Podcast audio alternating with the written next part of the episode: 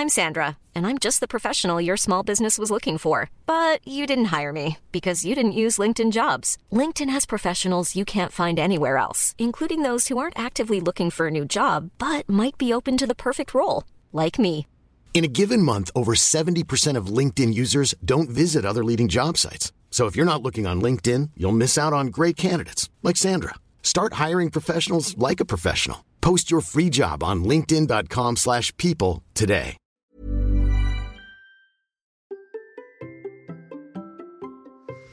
La course à pied peut-elle devenir une thérapie pour libérer des choses qui sont en nous? C'est en partie le sujet dont nous avons discuté avec mon invité.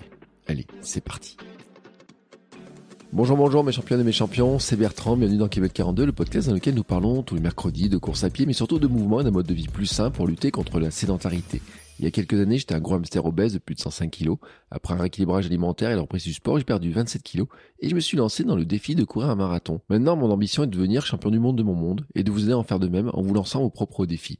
Toutes les semaines, je partage mon expérience, des conseils et des rencontres avec des personnes inspirantes. Aujourd'hui, je vous propose un épisode dernier ravito. Les épisodes dernier ravito, vous savez, c'est un petit peu le blabla run ou alors la discussion euh, à l'arrivée d'une course comme ça. On refait le monde entre coureurs. Mon invité s'appelle Monsieur Tipiak sur Instagram et Greg Arbraz comme son nom d'auteur sur son livre. Oui, ça sent un petit peu la Bretagne, même si son rêve à lui, c'est de courir le Grand Raid de la Réunion. Vous comprendrez donc le titre de son livre, Ma vie en diagonale. Il a écrit un livre sur ses 9 ultra trails il parle de ses courses évidemment, mais aussi de l'impact de la course sur sa vie. Pour Greg, la course à pied est un art de vivre, l'ultra-endurance une thérapie. Et on a parlé un petit peu de ce sujet-là, de pourquoi il écrit un livre, comment il écrit un livre, et quelles sont les choses qu'il a découvertes en courant et en courant de longue distance. On a parlé de ses projets, ses entraînements, et comment il organise sa vie de trailer, sa vie pro et sa vie de papa, son plaisir de la descente et l'engagement que ça demande, mais aussi de l'hypnose, en course à pied mais aussi à l'hôpital. Bref, vous avez de quoi nous écouter pour une belle sortie longue. Et bien entendu, vous trouverez tous les liens en note de l'épisode et sur mon site bertrandsoulier.com. Allez, c'est parti. Bonsoir Greg. Salut Bertrand. Comment vas-tu? Eh bien ça va plutôt bien. Plutôt bien, plutôt bien. Je me suis inscrit au Grand Raid euh, ce midi d'ailleurs. Tiens, c'est rigolo que ça tombe aujourd'hui, tu vois. Mais euh, ouais, ouais, je me suis inscrit euh, ce midi. Voilà, donc je suis de très bonne humeur ce soir. Le Grand Raid, la réunion, les voyages, traverser le monde pour aller courir. Chouette programme. Ouais, c'est un, un, beau programme. Ouais. Bon, après, je, j'avoue que je joue un peu avec le règlement parce que normalement, les, les, les préinscriptions commencent le 24 janvier pour les métropolitains et les réunionnais. Mmh. Et comme j'ai une double nationalité, euh, je m'inscris avec mon passeport. Euh, avec mon autre passeport et euh, voilà donc du coup je fais partie de la tranche coureur étranger donc euh, je passe pas par le tirage au sort. Donc euh, j'avoue je triche un peu mais bon c'est c'est comme ça. Ah, ah mais alors ça c'est un sacré plan dis donc que tu nous que as là. Là ouais ouais après j'espère que ça va pas nous trahir parce que mais c'est vrai que voilà après la règle elle est comme ça et bon moi je trouve que les règles c'est fait pour être parfois un peu contourné donc là en l'occurrence j'avais déjà fait en 2020 ça avait été annulé donc mm je, je réitère l'aventure. Enfin, voilà, J'espère que cette fois-ci, il n'y aura pas de, de mauvaises surprises. Tu as déjà fait le Grand Raid? Eh ben non, je devais le faire en 2020. Mm. Et, euh, et puis, euh, bah, ça a été annulé à cause du Covid, forcément, parce que 2020, c'était un peu l'année noire pour tous les coureurs. Mm. Et, euh, et, du coup, on a quand même été en famille et, euh, et avec des amis sur l'île, malgré tout. Et puis, en fait, je l'ai faite avec deux autres réunionnais. On a, on a fait le tracé de 2012 donc en partant tout à fait au sud de l'île pour remonter jusqu'à Saint-Denis. Mmh. Donc on l'a fait en trois jours et puis ça a été une aventure fabuleuse. Voilà, une vraie aventure humaine, sans pression, sans barrière horaire, sans aussi sans ravito et sans assistance médicale, mais euh, c'était un souvenir qui restera, je pense, à jamais gravé dans, dans ma mémoire. Oui, ce que j'ai dire. Le, le livre d'ailleurs. Parce que finalement, tu, dans ces cas-là, finalement, vous avez assuré votre logistique. Euh en famille, avec les amis Comment vous avez fait ça? Bah ça c'est surtout euh, Thierry donc euh, qui est réunionnais qui a géré un petit peu toute la logistique donc c'est surtout ses amis qui ont qui se sont un peu relayés tout au long du parcours euh, là où c'était accessible puisque dans le cercle de Mafat euh, c'est quand même beaucoup plus compliqué. Donc c'est vrai qu'on a eu un ravitaillement à Piton Textor au kilomètre 40 je crois. un autre à Silaos au kilomètre 60 et puis après au Maïdo, donc à la sortie de Mafat, et puis ensuite euh, un dernier euh, sans souci. Donc c'est vers le kilomètre 100, il me semble, de mémoire, mais je suis pas très sûr là. et puis après, bah, à l'arrivée, quoi. Mm. Donc ça a été quand même assez éprouvant parce que il a fallu tenir quand même des tranches de 12 heures bah, sans ravitaillement. Et finalement, en fait, euh, je trouve que ça passe quand même plutôt pas mal parce que euh, on a souvent tendance un peu à s'appuyer sur l'organisation et au final, on se rend compte que l'organisme, euh, en gérant bien, ça, ça le fait. Oui, mais alors, moi j'ai une question quand même. C'est, tu m'as dit que tu le fais en trois jours. Et t'as dormi? Euh, Ouais, punaise, ouais, on a dormi, mais on a dormi. Alors, on a mis, ouais, on a mis une cinquantaine d'heures en le faisant vraiment tranquillement et on, donc on s'est arrêté à Silaos on a eu une première nuit, euh, comme en fait on partait de Saint-Philippe, on est remonté sur le volcan et arrivé au volcan, on a eu des, conditions météo extrêmement difficiles avec euh, vent, brume, euh, froid, donc on s'est perdu. Pourtant, Thierry et Roland, donc, qui étaient avec moi, connaissent très très bien le, parcours hein, et les sentiers réunionnais. Et ça nous a pas empêché de nous, de nous perdre. Donc on a perdu beaucoup de temps, beaucoup beaucoup d'énergie. Et arrivé à Silaos, en fait, on a, on a, on a, on s'est concerté. On était euh, deux sur les trois à être euh, pas dans de bonnes dispositions, surtout au niveau mental. Donc, euh, on s'est dit, allez, on va dormir. On va dormir la nuit, parce qu'on est arrivé vers 18h à Silaos. On a dit, on va dormir et puis manger, prendre une douche et dormir. Et puis, on verra ce qu'on fait. Et puis, on est reparti à 3h45 du matin. Pour continuer la traversée. Donc, on a dormi une première fois et puis on a dormi une deuxième fois sur à la possession. sur un trottoir comme les SDF. voilà. Mais euh, c'était un super souvenir. Franchement, euh, voilà. Donc on a dormi en gros, euh, voilà, 3-4 heures la première fois et puis 30 minutes la deuxième fois, quoi. Ouais, bon, bah une belle aventure, quoi. Ouais, ouais, ouais c'était ouais, fabuleux. je pense que c'est un de mes plus beaux souvenirs de, en termes de pratique sportive. Un des plus beaux, un des plus forts humainement. Enfin, c'était vraiment fabuleux. Vraiment. Puis l'île, magnifique. Euh, est-ce que cette, euh, cette traversée, ce grand raid en off, finalement, tu le comptes dans tes ultra trails avec tes petites médailles x9 là, sur ton compte Instagram? euh, C'est difficile à dire. Enfin, dans ouais, je le compte parce qu'on a quand même, on l'a quand même fait en mode en mode rando course, donc ça a été quand même un effort qu'on a fourni. Mmh. moins très certainement moins intense que si c'est sur un ultra trail où tu as tes barrières horaires à, respecter et tout ça. Mais voilà, euh, on en discute souvent, on, a toujours contact et d'ailleurs on prendra le départ euh, cette année hein, tous ensemble, ça c'est certain et, euh, et, on en parle tout le temps. Enfin, il n'y a pas une journée où, on pense pas à ce qu'on a vécu pendant ces, trois jours, quoi. Donc oui, effectivement, je suis finisher de 9 ultra, mais celui-là, c'était le dixième et c'est le plus beau, quoi. Enfin, voilà, même s'il n'y a pas de médaille, même s'il n'y a pas de t-shirt finisher, euh, finalement c'est un peu, euh, c'est pas très grave, quoi. Ça reste gravé dans la mémoire, c'est ce qui compte.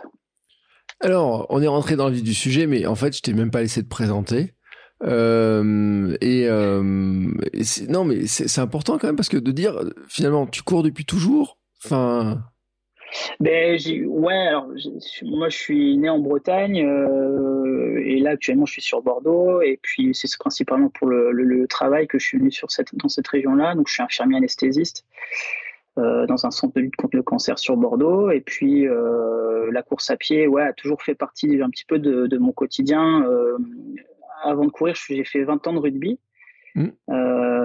Et il y a une, une, des phases que j'adorais, c'était l'été quand il fallait un petit peu se remettre en forme. Et donc, bah, forcément, c'était la course à pied et j'aimais beaucoup ça. Et puis euh, voilà, après quand je suis arrivé dans le sud-ouest, bah, forcément, euh, grosse région de rugby, donc j'ai continué. Et puis voilà, j'ai fait quelques clubs. Et puis il y a un moment où voilà, j'ai senti que mon corps commençait à me dire que bon, il allait peut-être falloir faire autre chose. Et donc je me suis mis au triathlon aux longues distances. Ça a duré un an et demi, deux ans parce que j'ai on a eu notre premier enfant avec ma compagne.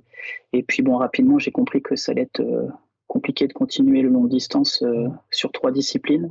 Donc je suis revenu bah, à la course à pied euh, un peu naturellement et puis voilà avec deux marathons. Et puis après pop, j'ai basculé sur le trail parce que la course sur route c'était voilà j'aimais bien mais c'était pas non plus voilà voilà, je m'y retrouvais pas forcément. Et puis dans le trail, euh, voilà, j'ai trouvé mon truc, euh, voilà, avec euh, vraiment un état d'esprit qui se rapproche un peu du rugby, très épicurien, très voilà, on, on profite des, des bonnes choses sans se prendre la tête. Et puis et puis voilà quoi, c'était voilà quelque chose qui se rapprochait beaucoup plus des, de mes valeurs quoi. Mm. Je, sachant que je ne dis pas que les coureurs sur route n'ont pas de valeur, hein, mais c'était voilà, c'est différent, c'est deux choses différentes. Donc, il faut que chacun y trouve son compte. Et moi, c'était le trail vraiment. Ouais, as raison de le préciser. Euh, parce qu'en plus, j'ai l'impression qu'un peu dans le trail, il y a des trucs qui se perdent un peu de temps en temps, là, sur certaines courses en tout cas, mais peut-être pas sur les grands raids où euh, il y a moins de peut de il y a moins de touristes, j'ai envie de dire, je sais pas comment on pourrait le présenter. Ce qui est pas péjoratif, hein, c'est qu'il y a des petites courses où il y a, on peut venir plus facilement, mais quand on s'aligne sur un grand raid comme ça, là, euh, vas avec combien d'heures, enfin combien de périodes d'entraînement, etc. Bah, là, par exemple, tu vois, euh, j'ai coupé tout l'hiver. Là, j'ai fait un ultra euh, en Auvergne au mois d'octobre. Bah, vers chez toi d'ailleurs, euh, le Grand Trail d'Auvergne. Et puis après, j'ai eu envie de couper, mais complètement. Je, de toute façon, je sentais que 2021, c'est être une année de transition parce que voilà, j'ai un peu tiré sur la, un peu voilà, tiré sur la machine, on va dire, euh, pendant depuis 2018, hein, avec euh, quand même 9 ultras, ouais, du coup, 10 mmh. même, puisque j'ai avec le Grand Raid en off. Et je sentais déjà que j'avais pas mal de fatigue. Donc après le Grand Trail d'Auvergne, j'ai coupé, ça fait donc là deux mois et demi, j'ai coupé complètement. Et donc là, pour préparer le Grand Raid euh, bah, en octobre prochain, ça y est, j'ai commencé à reprendre un petit peu euh, des exercices de corde à sauter, tout ça pour me remettre un peu en forme. Euh, et, et, voilà quoi. Donc ouais, en termes d'entraînement, après, ça va, ça va monter crescendo quoi.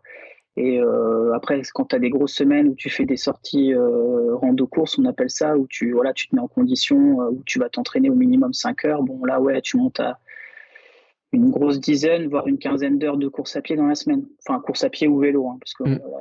pareil, avec l'expérience, tu apprends que courir 15 heures, bon, on n'est pas sportif de haut niveau, donc il faut aussi se ménager. Donc voilà, il y a plein de, de belles manières de s'entraîner tout en se faisant plaisir. Donc, alors, moi, j'ai plusieurs curiosités quand même. Euh, là, bon, on va revenir un petit peu en arrière, mais tu jouais quel poste au rugby?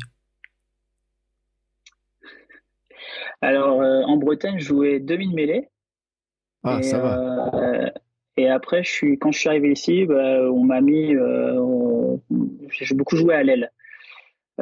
sachant que j'avais, j'avais pas voilà, un niveau euh, voilà, donc un bon niveau. Enfin, je, ne suis pas un mauvais joueur, mais je suis pas non plus un joueur exceptionnel. Donc euh, voilà, j'étais à l'aile parce que j'étais vif euh, et assez explosif. Donc voilà, mais ça m'allait bien aussi. J'aimais bien. Non, parce que j'ai beaucoup de mal à voir en première ligne se mettre à faire du trail. Et ce qui, ce qui, je dis pas que ce soit impossible, parce que j'ai vu euh, l'Ironman à Vichy des physiques de de gars qui, enfin, qui avaient franchement des physiques de première ligne et de deuxième ligne faire de, un Ironman. Donc je me dis, c'est possible. Mais c'est pas le gabarit le plus facile à trimballer. Donc je me dis, bon, déjà, demi-mêlée, elle, etc., t'es quand même un physique qui est pas trop lourd, quoi. Hmm. Non, non, non, non. Bah, il y a des, un mec comme Raphaël Ibanez, je crois qu'il court beaucoup. Hein. Hmm. Et pourtant, il était talonneur euh, initialement. Donc, euh, Ouais, c'est pas impossible, mais ouais, ouais, c'est sûr que le trail, bon, euh, mais, mais dans le trail, il y a quand même, comme, euh, comme tu en parlais là sur Vichy par exemple, dans le trail, il y a aussi des, ouais, des, des, physiques un peu atypiques, mais comme quoi ça, ça joue en rien, quoi. Enfin, c'est vraiment, voilà, c'est ouvert à tout le monde, je trouve. Enfin, mm. ça qui est bien. Ouais, bon après c'est vrai qu'on voit un nombre de gringalets impressionnant dans les premiers, dans les tout premiers là, ils sont pas très ah épais. Ah oui. Euh, mais c'est vrai qu'après, il y a une question de vitesse, et puis chacun va à son rythme, etc. Il y a, il y a tout un tas de choses comme ça. Euh, ensuite, euh, ma deuxième question, qui est quand même importante, parce qu'il y a des gens qui, qui ont tilté, moi j'ai tilté. Bon, la Bretagne, c'est pas une terre très montagneuse. Hein, euh, bon, je sais bien qu'il y a il y a des sommets vertigineux euh, et des côtes incroyables que le Tour de France nous présente chaque année comme étant des, des, des montées incroyables et tout. Mur de Bretagne, on s'imagine un truc énorme. Mais alors Bordeaux, pour préparer du trail, je me dis, ça doit quand même pas être simple de trouver du dénivelé. Euh, non, c'est pas simple du tout, je confirme. Euh, en gros, euh, sur Bordeaux, pour s'entraîner, il y a quelques spots où on peut enchaîner du dénivelé, mais bon, tu finis vite euh, quand un hamster hein, à faire des allers-retours. après, on a donc sur Bordeaux, il y a les communes de Lormont, Foirac, Senon et, et Bouillac qui permettent, c'est sur les coteaux, c'est des villes qui sont sur les coteaux bordelais, et tu peux te faire facilement un circuit de 40 km avec 1000 euh, ou 1500 mètres de dénivelé positif. Donc c'est quand même possible. Mmh. Euh, après, moi, ça m'arrive de me faire des séances de deux heures sur la même côte et de les enchaîner, et j'arrive à 1000 mètres de dénivelé. Quoi. Donc bon, c'est un peu, euh, un peu dur parfois. mais c'est le seul moyen voilà, vraiment rapide pour faire du dénivelé. Après, on peut aller au Pays Basque, où il y a le sommet de la Rune, qui est à deux heures de route. Et là, c'est un fabuleux terrain de jeu, vraiment superbe. Il y a la Skyrune d'ailleurs qui s'écourt autour. Et voilà, c'est un peu voilà. Après, on peut aller aussi en Dordogne. Il euh, voilà, c'est accessible. Voilà. après, euh, faire 5 euh, ou 6 heures de route ou 3 heures et demie de route pour aller jusque dans les Pyrénées, c'est à moins de prévoir quelque chose, un week-end choc par exemple. Mm.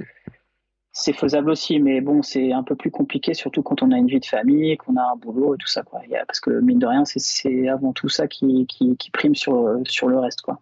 Oui, alors tiens, on parlait de la Skyrune là quand même, parce que je sais pas, moi je la connaissais pas cette course, euh, mais ça a l'air quand même d'être un sacré gros morceau quand même cette histoire-là. Hein. Ouais, c'est, ben, je l'ai faite d'ailleurs euh, en septembre dernier, et euh, ça faisait cinq ans que j'étais recalé au tirage au sort. Et euh, l'année du Covid, les organisateurs m'avaient recontacté en me disant Bon, on a vu que tu as été recalé euh, plusieurs fois. J'avais un peu râlé sur les réseaux sociaux. Bon, je suis pas trop du style à faire ça, mais là, j'ai dit 5, 4 ans ou 5 ans sans être tiré au sort. J'avais un peu les, les boules. Et puis euh, finalement, bah, ça a été annulé avec le Covid. Forcément, ils m'ont dit bah, C'est valable pour l'année prochaine. Donc, ouais, je l'ai couru et c'est fabuleux. Franchement. Euh, une course, euh, voilà, quand, arrives, euh, quand tu commences à arriver au, sur les, au quatrième kilomètre, là, tu as une bonne, une bonne côte et il y a une ambiance digne du Tour de France. quoi. C'est dingue. En haut, y a, en haut de la rue, il y a un DJ. Enfin, c'était affolant. C'était top. Super. Vraiment une course à faire. quoi. Hum, c'est une course qui fait combien de distance? Elle fait 21 km et tu as 1700 mètres de dénivelé positif. Sachant que tu as alors attends que je te dise pas de bêtises, mais là de tête, je crois que c'est au 15e ou au 16e kilomètre où tu arrives vraiment au sommet de la rune, donc c'est à 940 mètres d'altitude.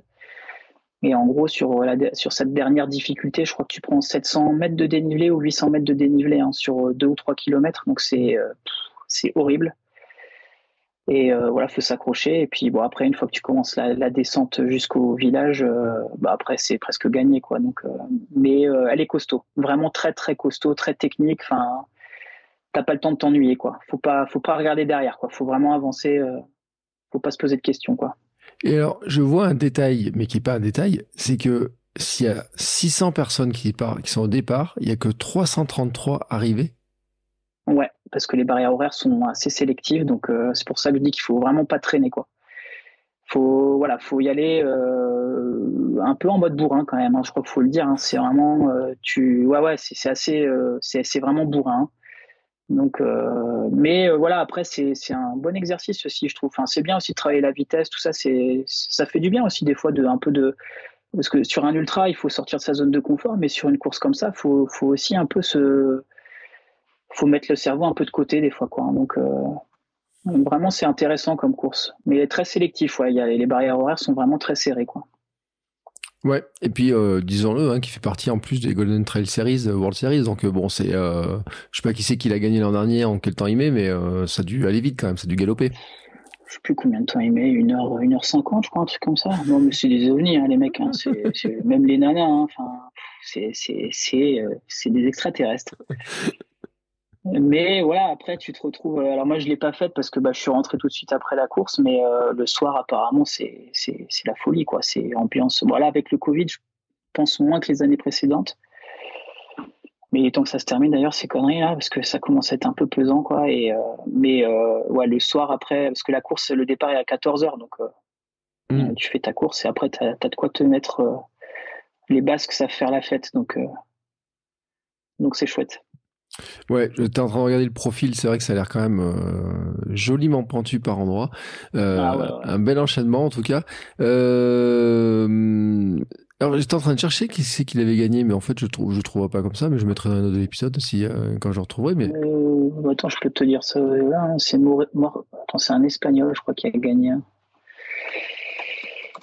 Skyrim 2021. Ouais, je crois que c'est ça. Et la gagnante chez les femmes, c'est une néerlandaise, je crois, l'année dernière. C'est rigolo d'ailleurs. Hmm. Parce que euh, quand même le plat pays, quoi. Ouais, c'est ça, on appelle ça le plat pays. Et comme quoi, euh, bon, il y a des techniques d'entraînement quand même. Hein. ouais, c'est clair. c'est pas sur le site, j'ai pas l'impression qu'il y, ait a marqué résultat, mais Bon, écoute, tu sais, on le trouvera. Je trouverai, je mettrai un autre épisode pour les curieux. Je mettrai le temps sur le, sur le site. Euh, je mettrai un petit lien pour qu'on recherche. Euh, mais en tout cas, c'est vrai que ça a l'air d'être un. Ils ont l'air de vanter le côté festif aussi, donc ça a l'air d'être une belle expérience. Peut-être qu'il y a des gens qui auront envie de le faire, tenter leur chance, etc. Euh, donc c'est chouette d'en parler. Alors. Euh, ça c'était mon ma petite curiosité là-dedans. Euh, tu m'as dit quand même, attends, j'ai 10, 10 ultras en deux ans, t'as fait? Ouais, mon premier c'était en mai 2018. Ouais. Et en octobre 2020, moi c'était le, dixième, ouais. Ouais, c'est ça. En 2018, j'en ai fait trois. En 2019, j'en ai fait quatre. Et en 2020, eh, attends, j'ai peut-être mal compté. Non, non, non, c'est ça, c'est neuf. Puisque j'ai fait, attends, 2019, 2018, j'ai fait euh, la Dordogne, j'ai fait euh, la Saint-Élion et j'ai fait l'ultramarin, enfin le, raid du, de l'ultramarin. En 2019, j'ai fait l'éco-trail, l'ultramarin. Euh, oh, punaise. Mémoire flanche. T'as un doute? Ah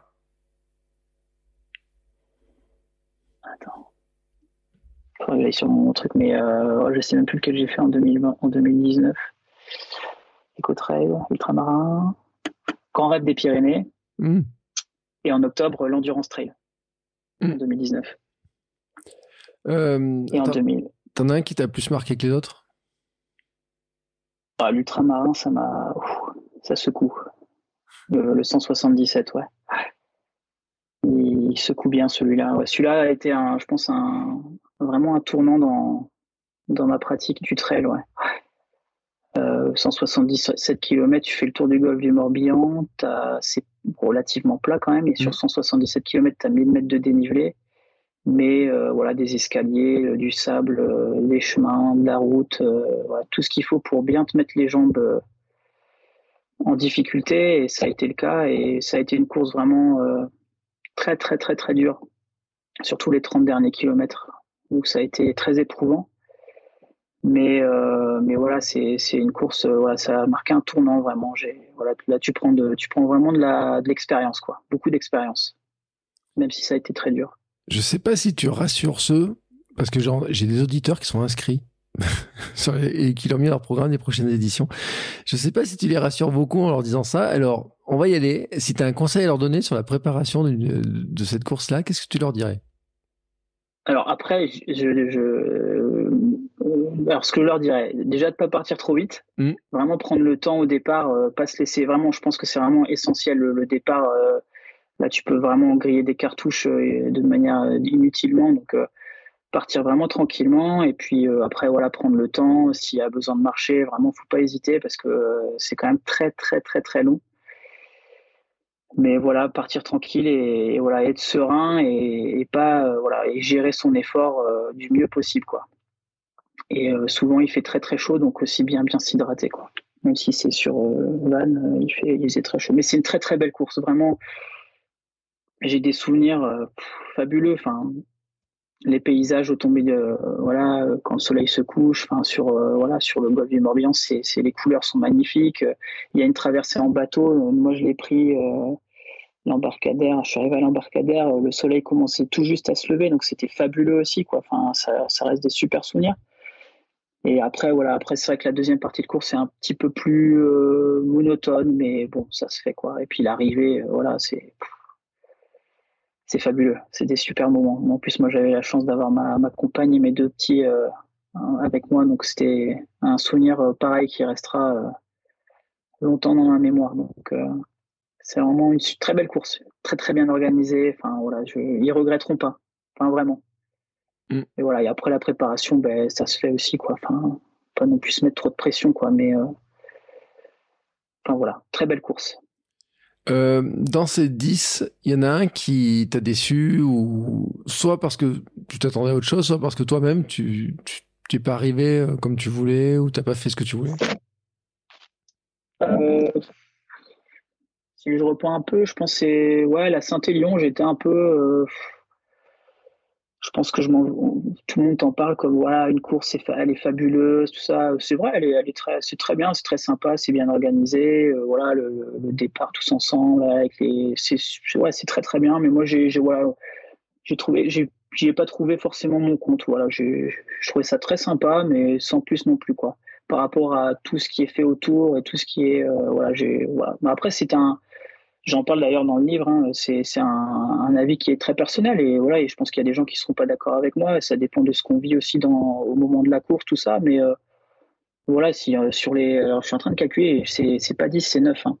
Mm. Euh, sur les sur les 9, ouais, je pense que c'est celle-là, là, peut-être la moins qui m'a le moins emballé, quoi, vraiment. Si, si vraiment je devais y retourner, j'y retournerais avec une avec des copains, quoi. Et pour la faire avec des copains et, et se marrer, quoi. Mm. Là, j'étais tout seul. Bon, c'était pas, voilà, c'était, c'était moins, moins funky, quoi. Mais moi, je t'avoue que c'est une course qui me tente pas du tout. Alors pourtant, moi, enfin, je suis à une heure et quart du départ. Euh, mais c'est ce que je disais. J'ai eu un invité il y a pas longtemps, euh, Damien, Runner Life 35. Je lui disais, mais qu'est-ce que tu allais faire? Aller courir en pleine nuit, dans le froid, dans la, dans le truc. Et bon, lui, ça a l'air de lui avoir plu. Mais si t'aimes un peu le, tu me parlais là juste avant des paysages de l'ultramarin.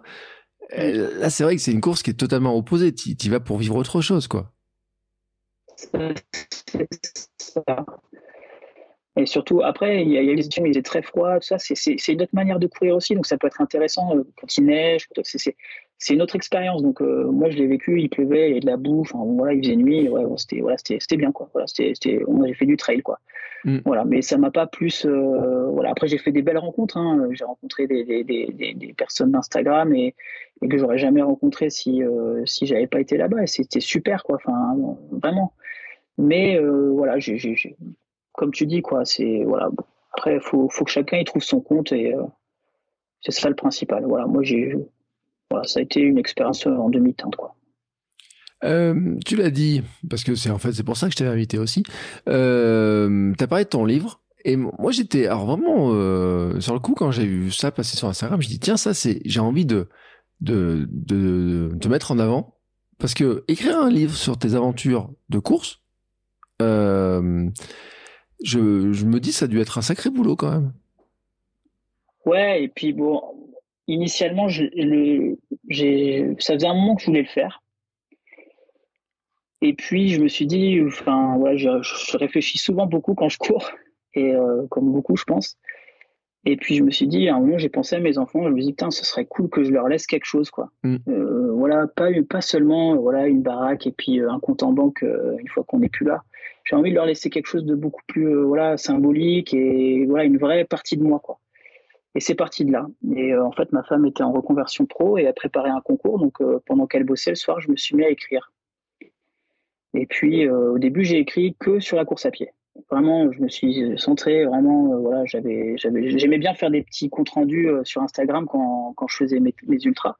Donc j'ai repris bien entendu ce que j'avais déjà rédigé. Et mmh. puis bien, après, j'ai retouché les choses de manière à ce que ce soit un peu plus écrit de manière un peu plus voilà entre guillemets jolie quoi, romancée on va dire. Et puis et puis en fait, je me suis rendu compte que c'était pas possible et que de si je voulais que les gens comprennent euh, ce que j'avais vécu pendant mes courses, il fallait que je parle de moi aussi. Mm. Et ça a été, je pense, le plus dur, le, vraiment le plus dur, parce que je suis pas quelqu'un qui, euh, j'aime pas trop parler de moi. Enfin voilà, j'ai, voilà, on a, on a tous des, des, problèmes dans nos vies, on a tous des, voilà, des moments de joie aussi. Et puis voilà, moi c'est vrai que durant mon enfance j'ai eu des moments un peu compliqués mais comme tout le monde. Et puis euh, voilà, j'aime pas trop en parler. Et puis en fait, je, la course à pied, euh, je pouvais pas en parler si je parlais pas de, de ce que j'ai vécu quand j'étais petit et tout ça. Donc euh, donc j'ai voilà, j'ai je m'y suis mis. Je me suis pas forcé. J'ai écrit ce que j'avais envie d'écrire, un peu au gré de mes pensées, tout ça. Et puis après, j'ai essayé de structurer un petit peu tout, euh, un petit peu tout ça, de manière à ce que ce soit fluide, et ce que ce soit compréhensible pour, en l'occurrence, mes enfants quand ils seront un petit peu plus grands. Et puis par moments, je lisais, des, des, passages à ma femme pour qu'elle me dise un petit peu ce qu'elle en pensait, avoir son retour. Et puis un jour, elle m'a dit, écoute, euh, euh, si tu si tu fais pas euh, ce qu'il faut pour sortir et le publier, ben je le ferai pour toi. Et du coup, je me suis dit bon, ok. Donc bah, du coup, je suis allé, je dis bon bah écoute, je vais aller au bout des choses. je vais aller au bout des choses. Et puis, voilà, de fil en aiguille, ça m'a pris à peu près un an pour le rédiger. Et puis, voilà, l'été dernier, j'ai imprimé une dizaine d'exemplaires que j'ai remis à des proches, des gens qui me connaissent bien et, et, d'autres aussi qui me connaissent un peu moins et, qui n'ont rien à voir avec la course à pied, parce que ça me permettait d'avoir quand même un point de vue aussi un petit peu des gens qui avaient un peu de recul. Et puis globalement, j'ai quand même eu que des retours positifs. Donc je me suis dit bon bah écoute c'est bien, c'est cool. Bon bah maintenant on va essayer de mettre un peu les choses encore encore un peu plus en forme. Donc j'ai commencé à recorriger. Et puis euh, et puis voilà et puis il y a un moment bah où je me suis mis un peu un petit coup de pied aux fesses et puis j'ai fait le pas quoi. Donc je me suis principalement orienté vers l'auto édition parce que pour trouver un éditeur tout ça c'est franchement j'ai même pas essayé parce que c'est euh, comme le, le, monde du disque quoi. C'est si t'as pas des connaissances ou un réseau ou quoi que ce soit, ça c'est pas possible quoi. Donc du coup, j'ai fait tout en auto-édition. J'ai euh, j'ai fait euh, j'ai lancé des préventes via mon compte Instagram et euh, voilà, j'ai des gens qui ont été intéressés donc qui me l'ont pris. Et puis et puis voilà quoi. Alors, sachant que là où je voilà là où vraiment le, seul truc où je pêche, je, le savais, c'est que j'étais j'étais je suis une bille en orthographe, mais vraiment une bille. Donc je l'avais corrigé une première fois, je l'avais fait corriger par un ami, et puis en fait il restait encore des fautes là. Donc là, euh, j'ai encore des demandes, j'ai des gens qui me demandent encore, donc euh, je vais certainement refaire une prévente. Et, mais cette fois-ci, il a été euh, encore une fois corrigé par ma belle-sœur, qui fait un petit coucou d'ailleurs, Céline, mais qui m'a tout recorrigé pour que ce soit voilà, vraiment carré, quoi. Et, même si certainement il doit encore rester quelques fautes. Mais voilà un petit peu le parcours de ce bouquin qui s'appelle Ma vie en diagonale, parce que bah, forcément le point d'honneur c'était bah, le Grand Raid de la Réunion en 2020 qui devait se faire de manière officielle et puis finalement qui, a pris une autre tournure.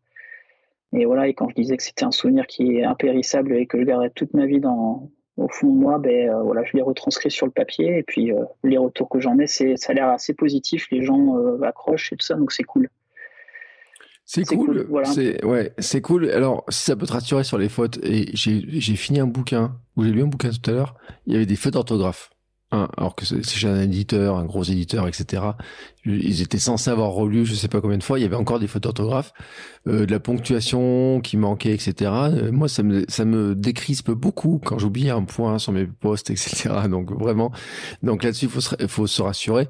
Moi, mon bouquin que j'ai fait aussi, j'ai écrit mon bouquin, c'est pareil. Je me suis rendu compte après, il y a encore des fautes, les relecteurs, on l'a fait relire par je sais pas combien de personnes, à chaque fois dire, mais il y a encore une faute, il y a encore un truc, etc. On n'en sort jamais de ces histoires-là.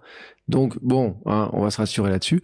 Ce que je trouve intéressant quand je regarde ta quatrième de couverture, c'est que tu dis qu'en fait, euh, c'est à quel point finalement ça fait bouger des choses. Euh, tu dis que ça fait bouger des choses en vous, euh, qu'on sort pas indemne de d'une course de 80 km. Non, ça c'est clair. Moi, je l'ai, ouais, forcément, je parle de moi, donc c'est, vrai que voilà, c'est, c'est, euh, je, pense que c'est le cas pour beaucoup de coureurs. Euh, je crois qu'on court pas par hasard. On n'adhère pas à un sport comme ça par hasard. C'est un sport qui est quand même exigeant, qui voilà, qui, demande du temps quand on a envie de bien faire les choses. Et après, chacun a aussi ses objectifs. C'est voilà, voilà, mais en tout cas, la course à pied euh, change des choses en nous, ça c'est certain. Et, moi, euh, vraiment, la course à pied, ça a été le début de, beaucoup de changements en moi. Et après, j'ai eu recours à l'hypnose dans, mes préparations pour euh, certains, sur, certains ultras. Et c'est vraiment l'hypnose après qui a, fait le reste du travail et qui a permis euh, de vraiment de changer beaucoup de choses en moi. J'avais, j'étais un peu un puzzle éclaté et il a fallu que je recolle un peu les pièces. Et puis voilà, la course à pied et l'hypnose combinée, ça, a permis de, de recomposer ce puzzle. Et puis maintenant, je crois que Enfin, c'est même pas moi qui le dis, mais euh, il y a vraiment un avant et un après, quoi. Et, euh, et, la course à pied, voilà, c'est pour ça que je disais tout à l'heure que je pouvais pas ne pas parler de moi pour, pour euh, fallait que les gens comprennent pourquoi est-ce que mm. j'en étais arrivé à, faire des, des, ultra trails. Voilà, mais c'est mon truc et j'espère encore pouvoir faire ça de, de nombreuses années parce que ça m'apporte énormément, vraiment énormément. Voilà, de la sérénité, voilà, l'aventure. Enfin voilà, c'est des choses je crois qu'on a besoin, euh, surtout euh, actuellement. Et, euh, et, voilà, et c'est, voilà, c'est une discipline fabuleuse. Et, et voilà, j'ai, voulu partager ça aussi un petit peu, voilà, le fonctionnement, comment ça marche quand on, quand on fait de l'ultra, qu'est-ce qui se passe dans notre tête, qu'est-ce qui se passe dans nos jambes, et qu'est-ce que ça fait bouger, quoi, à l'intérieur de nous, quoi. Hmm. Alors, il y a quand même des gens. Hein, donc faut m'arrêter des fois. Hein. Non, mais il y a quand même des gens qui vont être très curieux parce que l'hypnose, on va dire, il y a la course. Bon, ça, on, on en parle toutes les semaines. Mais l'hypnose, c'est, est-ce que c'était par rapport à la course ou est-ce que c'était par rapport à d'autres choses que tu as fait appel à l'hypnose? Alors sur le, au, point de départ, le, vraiment ce qui m'a poussé à, aller voir un, un hypnopraticien, pardon, euh, c'est la course à pied. Mm. C'est parce qu'il y avait des aspects de l'ultra que j'avais envie d'essayer de, de, de, travailler. Euh, notamment, c'était surtout la, la, perception et la gestion de la, de la douleur physique, hein, parce mm. faut pas, pas non plus euh, se cacher. Hein. Euh, il y a des, des moments dans la course qui sont très, très compliqués parfois par moment. Il y avait aussi la perte du sens. Il y a toujours, même quand on fait un marathon, hein, et, euh, il y a toujours un moment où on se dit, mais punaise, mais qu'est-ce que je fous là, quoi? Enfin, qu'est-ce que, qu'est-ce que je suis? Putain, mais j'arrête, quoi. Stop, euh, j'arrête, quoi. J'ai envie de travailler là-dessus. Et puis, en fait, ça a fait bouger d'autres choses. Ça a fait bouger d'autres choses. Voilà, euh, ceux qui liront le livre, ou ceux qui ne feront pas de, le lire comprendront ce que je veux dire, mais voilà, l'hypnose a vraiment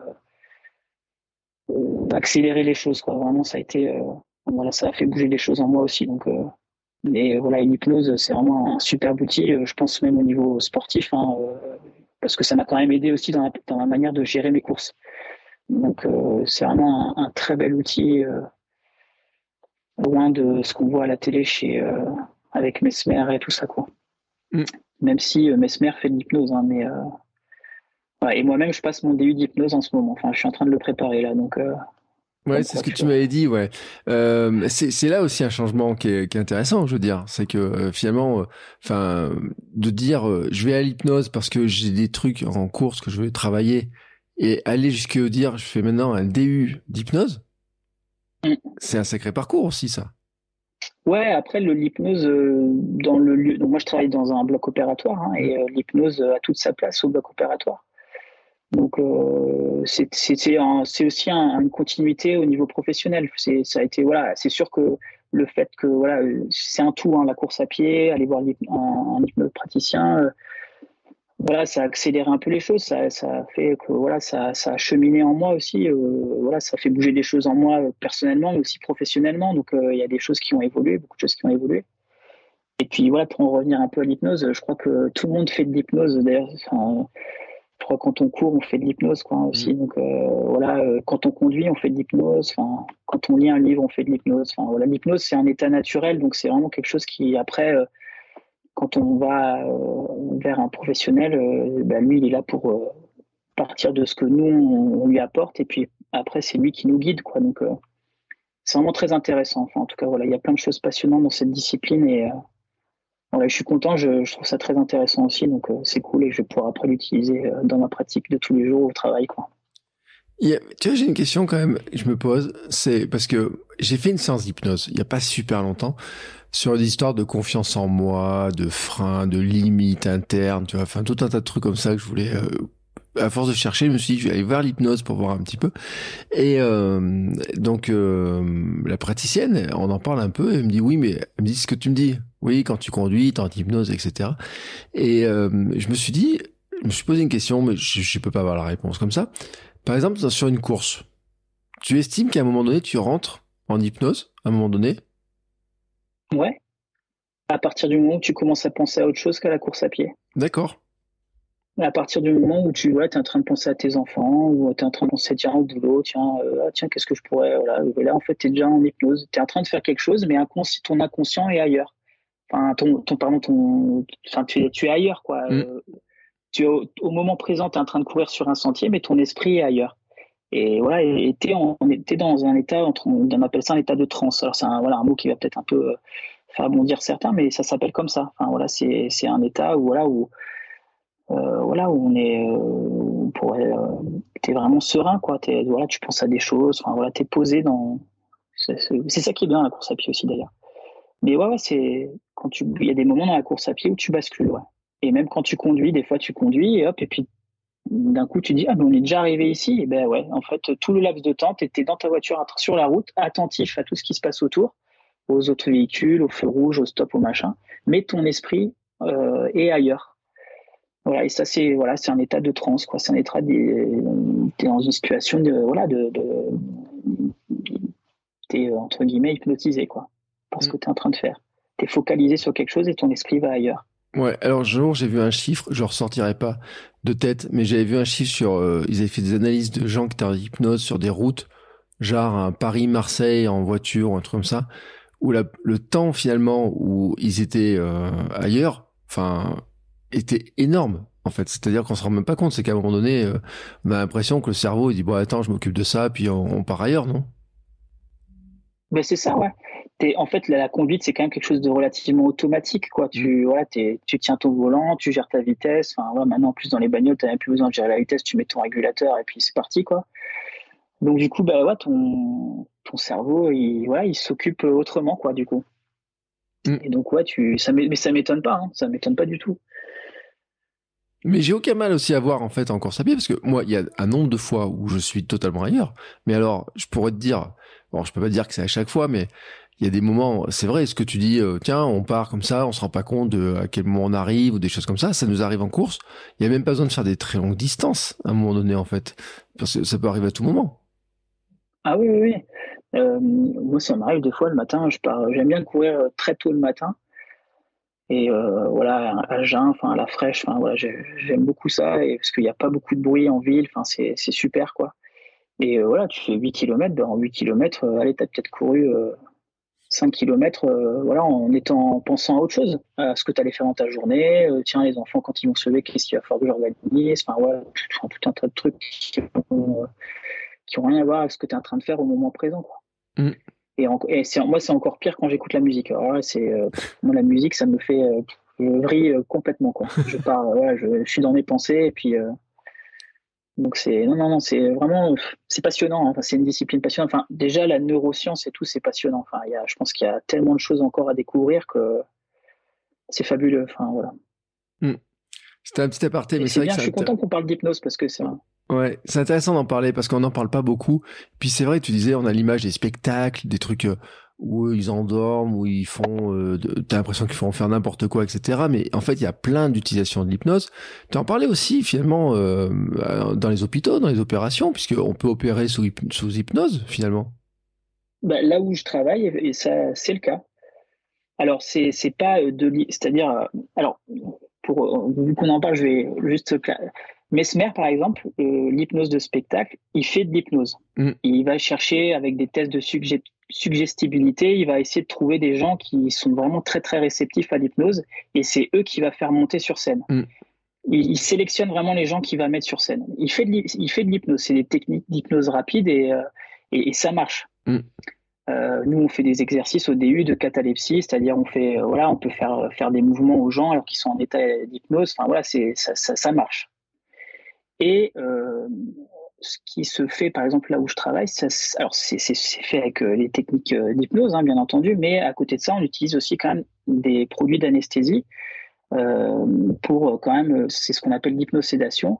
Et donc, on combine l'hypnose, les techniques d'hypnose, avec quand même des produits qui permettent quand même d'agir de, sur les sur tout ce qui est récepteur de la douleur et, parfois aussi un petit peu de, on utilise du, ce qu'on appelle du, midazolam, donc c'est un, benzodiazépine et ça permet quand même d'avoir un état euh, un peu de sommeil euh, si vraiment euh, l'hypnose plus le morphinique suffisent pas. Enfin voilà, je suis un peu dans des termes un peu techniques, mais, mais ça se fait, ça se fait. Voilà, nous, enfin je dis nous, mais mes collègues, parce que pour l'instant je suis pas diplômé, mais mes collègues font de l'hypnosédation et il y a des patientes qui sont opérées du sein en état d'hypnose et ça marche très très bien et les gens sont souvent euh, sont très contents quoi, sont demandeurs et sont très contents.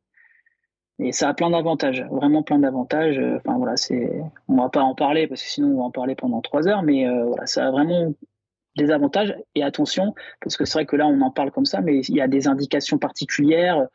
Euh, voilà, c'est quand même très codé. Il y a des choses, voilà, c'est mesuré, le bénéfice, le risque. Enfin voilà, c'est tout est voilà, on peut pas on peut pas euh, vous opérer, euh, je sais pas, vous faire euh, une laparotomie et puis sous hypnose, quoi. C'est pas possible. il y a des chirurgies qui sont, c'est faisable. Mm. et d'autres non c'est pas c'est pas envisageable quoi donc voilà faut faut que ce soit aussi il faut le dire parce que c'est important quand même que les gens aient faut clarifier un peu les choses, quoi, parce que tu peux entendre tout et n'importe quoi. Donc, euh, enfin mm. voilà, un petit peu pour. Euh, ouais. C'était la, la, minute euh, savante. Ouais, moi en 2021, j'ai eu deux opérations. J'ai pas eu d'hypnose hein, pour ces deux opérations. Euh, je sais pas si ça se fait pas, si ça se fait ou pas, ou j'en sais rien du tout. En tout cas, moi j'étais, c'était du local en plus, et je voulais voir ce qui se passait. ma curiosité. Tu sais, moi, je suis curieux, c'est pour ça que j'invite plein de gens. C'est par curiosité. Et donc, quand je me fais opérer, je me dis, bon, si je peux voir ce qui se passe, montrez-moi. Hein, donc comme ça, j'ai vu l'intérieur de mon genou pour l'opération de mon ménisque. Euh, et la vasectomie, bon, c'est un peu différent. On voit pas grand-chose à part les gens qui regardent. et je me dis, peut-être que là, j'aurais préféré être hypnotisé sur cette période-là où il y avait 10 personnes qui regardaient un petit peu tout ce qui se passait dedans, parce qu'il y avait les internes, etc. Tu sais.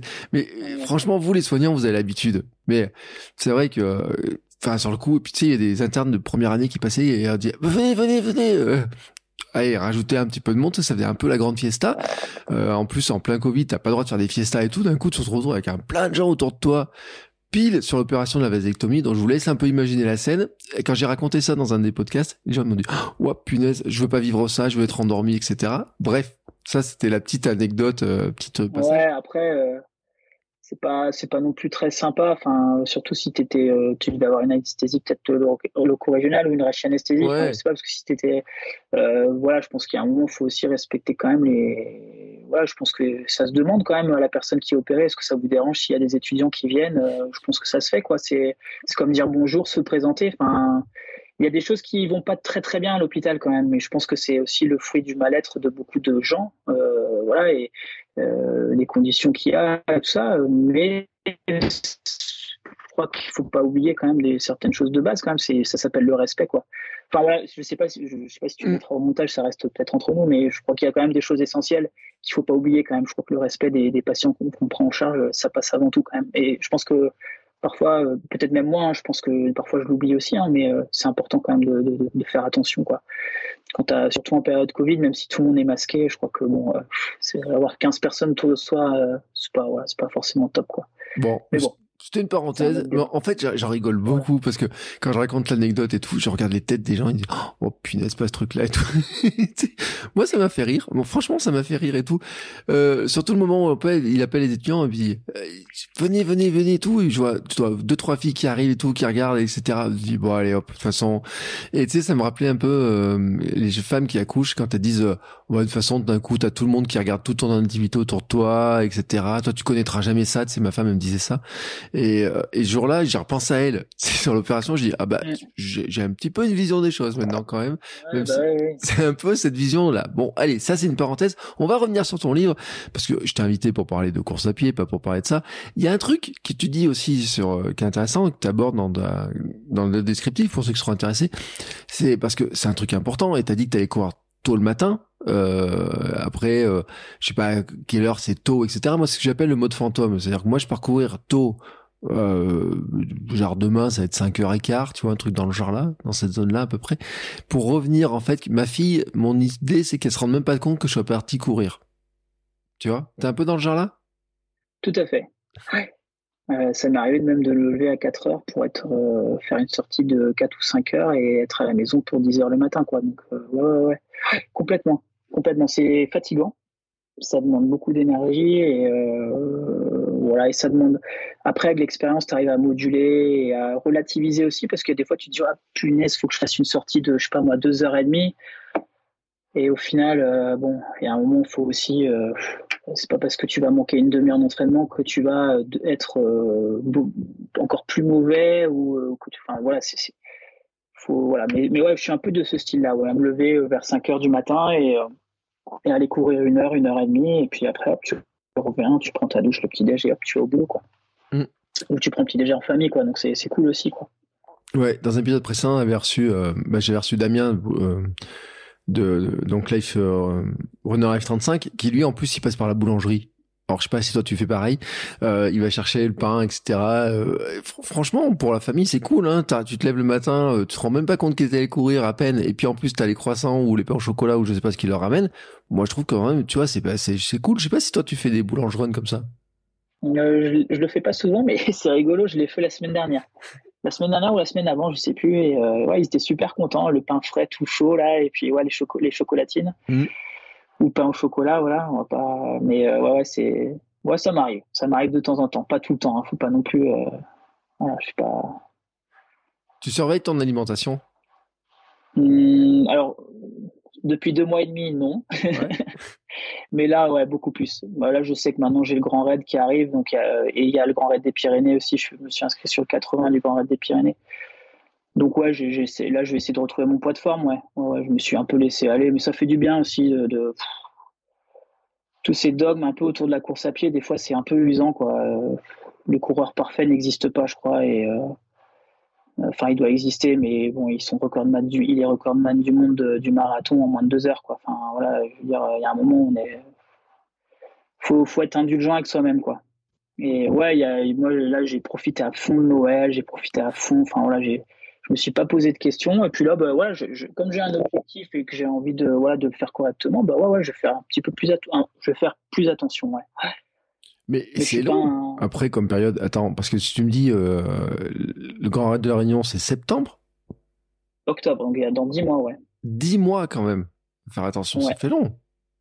Alors, je, je fais attention, mais je fais quand même des. Ouais, j'ai envie de bouffer un truc au chocolat, je bouffe un truc au chocolat. J'ai envie de faire de me bouffer un burger frites, j'en mange un. Enfin, c'est toujours pareil. C'est, si tu manges un burger frites tous les soirs euh, pendant dix mois, ouais, c'est sûr, c'est pas bon, quoi. Mais si mm. tu en manges un de temps en temps, enfin, faut se faire plaisir aussi, quoi.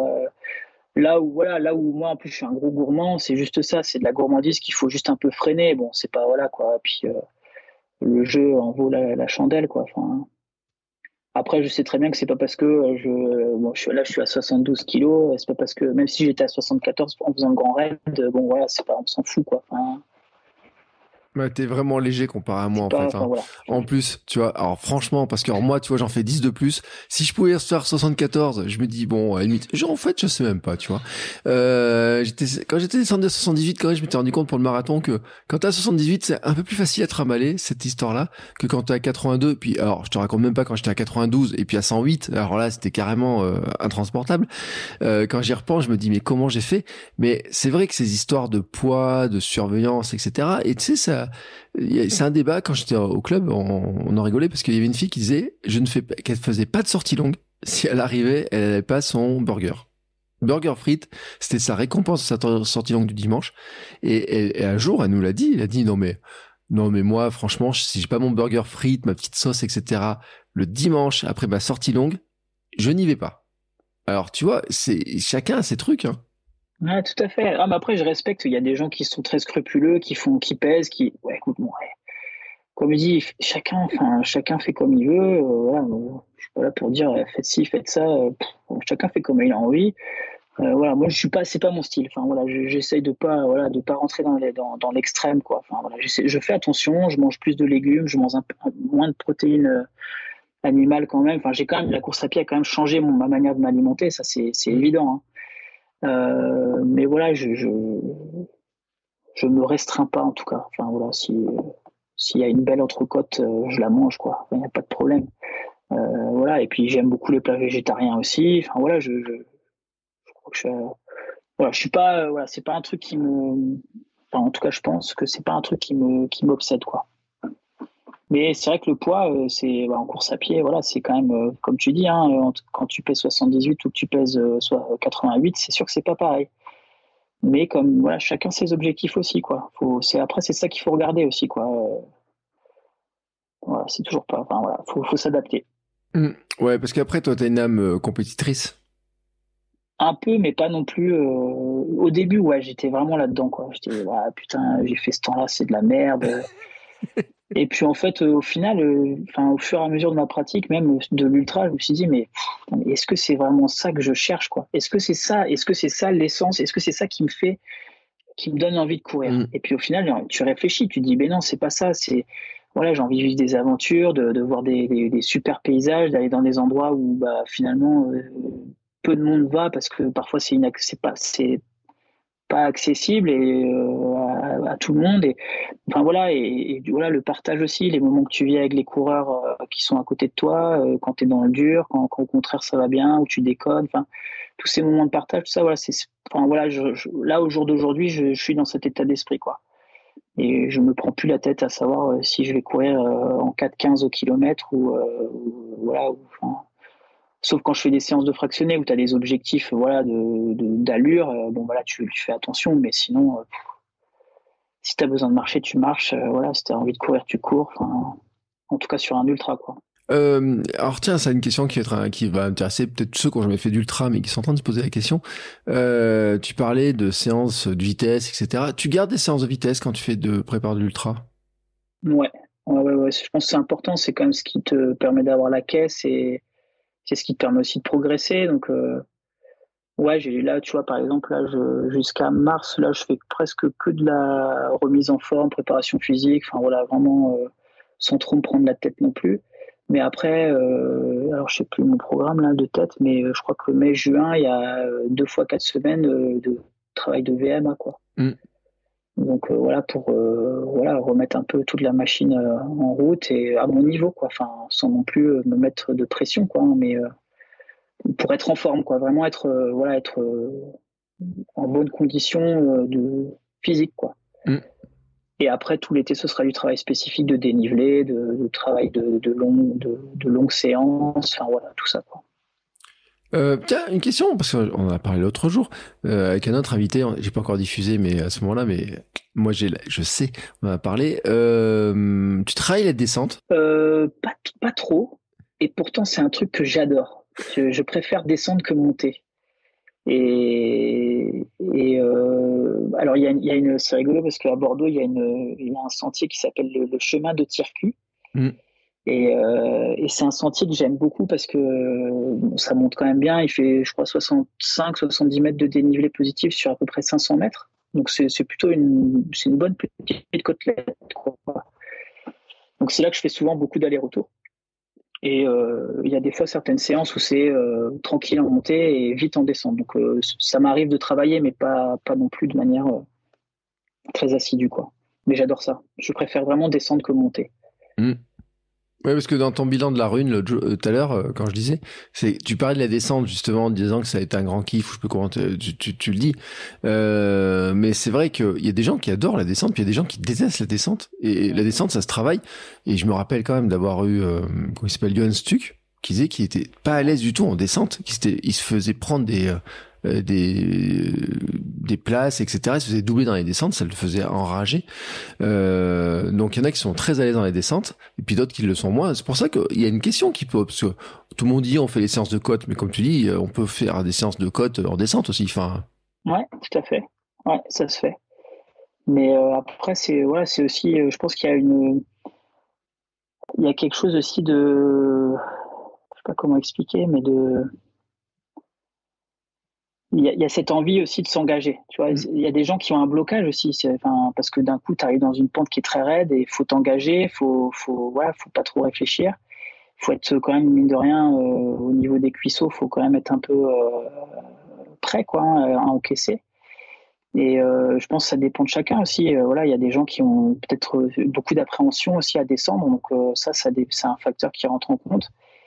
Et puis aussi, euh, mine de rien, sur, euh, voilà, moi je suis un peu plus orienté ultra, c'est vrai que bah, euh, sur un ultra, tu descends pas non plus comme un, comme un, comme un fou, quoi, parce que ça peut te, vraiment te casser beaucoup de fibres musculaires. Donc quand tu fais plus de 100 km, bah, si tu te dis, ouais, allez, je suis au kilomètre 10, j'ai envie de faire ces 2 km de descente pleine balle, bon, je suis pas sûr que voilà, ce soit la meilleure des, des, comment dire, des stratégies pour pour pouvoir finir ton ultra euh, de la meilleure des façons quoi.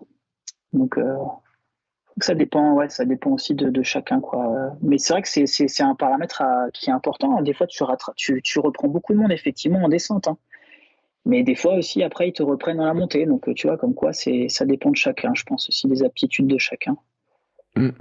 Bon, j'ai eu un coach qui disait de toute façon, la montée gagne toujours. Par contre, euh, tu peux effectivement gagner beaucoup de place et en perdre aussi beaucoup sur les plats, sur les descentes, sur le, ces enchaînements-là en fait hein, aussi où, où euh, bon parce qu'au bout d'un moment de toute façon les montées tout le monde finit à, pied quoi, enfin en marchant.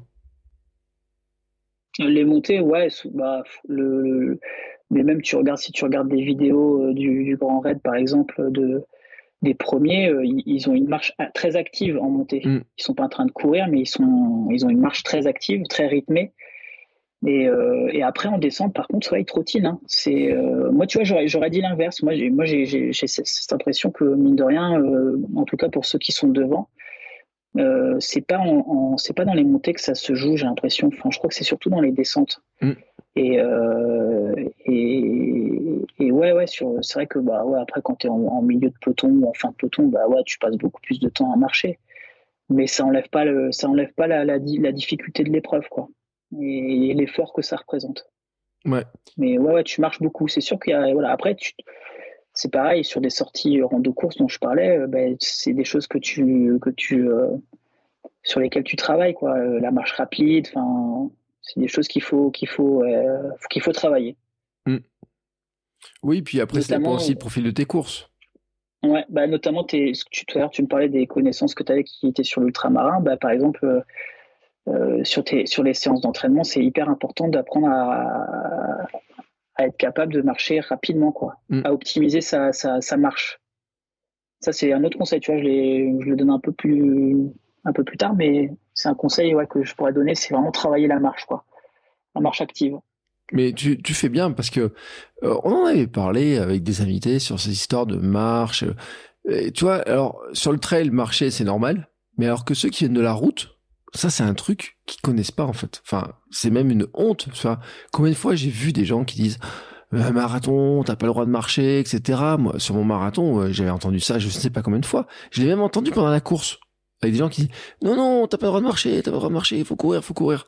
Sur le trail, c'est un truc qui n'existe pas, ça, de toute façon. Non. Mais après, c'est, tu vois, c'est pareil, c'est aussi ça. des fois, je trouve que la course à pied, il y a des dogmes, tu vois, qui sont indéboulonnables et pourquoi sur un marathon, tu n'aurais pas le droit de marcher? Mm. Si tu as besoin de, juste d'une minute pour retrouver ton souffle, retrouver un semblant de, lucidité, ben ouais, vaut peut-être mieux parce que la minute que tu vas prendre à marcher, euh, je sais pas, au 30e, et eh ben peut-être que tu vas moins perdre de temps sur euh, voilà sur le après le 35e quoi. Et parce que parce que le 30e c'est le voilà, on sait tous que c'est le kilomètre le plus dur. Pourquoi est-ce que ce serait interdit? Tu vois, enfin voilà, je, trouve que des fois la course à pied, c'est il y a trop de choses qui sont. Euh, moi, je crois qu'il faut s'adapter à ce qu'on est en fait, quoi. Et voilà, et si tu as besoin de marcher 8 minutes, ben marche une minute, quoi. Enfin, moi, je sais pas, c'est mon ressenti. Mais euh, voilà, plutôt que de se griller et d'aller encore plus dans le mur, euh, bah voilà, prends une minute, marche, bois un petit truc, et puis, puis voilà, et après tu reprends une foulée, même si tu trottines, mais voilà, enfin voilà, c'était, je crois que des fois, je trouve que c'est trop, euh, trop, euh, trop borné. Il faut être rigoureux, c'est certain. Je suis d'accord. La course à pied, c'est un sport exigeant, mais il faut aussi être capable de, d'accepter des choses, euh, voilà,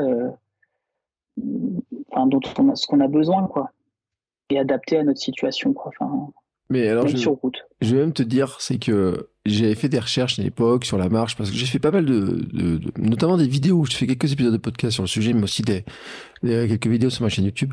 Et j'ai fait des recherches. J'ai même vu des, j'ai même lu des livres. Euh, je suis en train de perdre son nom. J'ai perdu son nom. Euh, Galloway. Euh, non, c'est pas Galloway. Euh, bon, je sais plus son nom. Qui a été euh, marathonien olympique et qui a une méthode autour de la marche en disant quand vous commencez à courir, faut commencer par marcher et qui le garde super longtemps. Et dans un de ses livres il explique que des gens qui marchent pendant un marathon arrivent devant d'autres qui veulent s'évertuer à courir pendant toute la course. Tout ça, alors bien sûr, on parle pas des Kenyans, on parle pas des mecs euh, qui courent en 2h15, 2h20, etc. Mais dans des gens qui courent, on va dire plus lentement, bah les analyses montrent qu'en fait, des gens qui marchent régulièrement, se fait baisser la fatigue, se fait baisser le cœur, etc., arrivent finalement aller plus vite que des gens qui ne feraient que courir mais qui s'épuisent à courir. Et quand tu. Ouais, mais ça m'étonne pas. Hein. C'est. Il faudrait que tu me donnes la référence, ça m'intéresse, tu vois, euh, du bouquin là. Et, euh, mais ça ça m'étonne pas, euh, tu vois, des fois, ça m'arrive de, marcher sur les fins de séance en général, fin de séance d'entraînement, je me prends 5 minutes et voilà, je, marche assez rapidement. Et tu vois, au final, es, ouais, es, je suis à 9 minutes au kilomètre. Et euh, tu vois, au final, c'est pas beaucoup plus. Enfin, que quelqu'un qui trottine, qui doit être allé, euh, aller à 6,30 peut-être, aller 7, je sais pas, je dis n'importe quoi. Au final, c'est pas énorme la différence, quoi. Alors que tu marches de manière active. Euh, non, ça m'étonne pas, mais il y a des fois l'organisme, enfin nous, c'est toujours pareil, c'est on est des sportifs amateurs en grande majorité, donc à moins d'être d'avoir un emploi du temps qui permet de s'entraîner, je sais pas moi, 10 ou 15 heures. bon, moi c'est ce que je fais, c'est ce que j'arrive à faire, mais enfin, comment je pourrais expliquer ça? Après, ça dépend toujours de ce que chacun veut faire, mais euh, l'aspect performance, des fois, est trop, euh, est trop, voilà, trop ancré et, on en oublie que bah, des fois, ouais, il y a besoin de souffler juste une minute pour pouvoir mieux repartir. quoi. Mmh. Mais euh, alors là, tu vois, quand même, j'ai dit, attends, il est papa, t'as quoi Deux enfants, tu m'as dit? Ouais. T'arrives à t'entraîner 10, 15 heures? Sur les grosses semaines, hein, je pense. Sur les grosses semaines, il y a des gens qui se disent, mais comment il fait? Alors tout à l'heure, on a parlé un peu des, des sorties un peu fantômes, hein? Oui. Mais t'as d'autres astuces? Parce que là, c'est vraiment... Et puis j'ai écouté l'autre jour un podcast, il y a des questions qui sont posées en disant, mais comment les gens qui ont des enfants font pour courir comme ça, s'entraîner sur des telles courses, etc. Toi, t'as des astuces là-dessus? Ben, à part se lever très très tôt, euh, pas vraiment. Euh, c'est vrai que moi, ça a été compliqué par moment à la maison, hein, quand même, faut pas se mentir non plus. Hein. Euh, ouais, deux enfants, euh, là, le plus grand, il a 5 ans et le plus petit, il va avoir 3 ans au mois d'avril. Donc, euh, ouais, ils étaient petits, petits. Donc, j'ai tiré sur la corde. Ma femme, elle me l'a fait comprendre au bout d'un moment et ouais, j'ai clairement un peu abusé. Donc, c'est vrai que c'est très, très, très compliqué. Mais en se levant très tôt le matin, comme je dis, voilà, 4h, 4h30, il faut avoir envie, hein, c'est sûr, mais ça te permet de ne pas empiéter sur la journée. Donc, par exemple, tu te lèves, moi, ça m'est arrivé de me lever à 4h30, de rentrer à 10h, j'avais fait une sortie de ouais, 5h, un truc comme ça.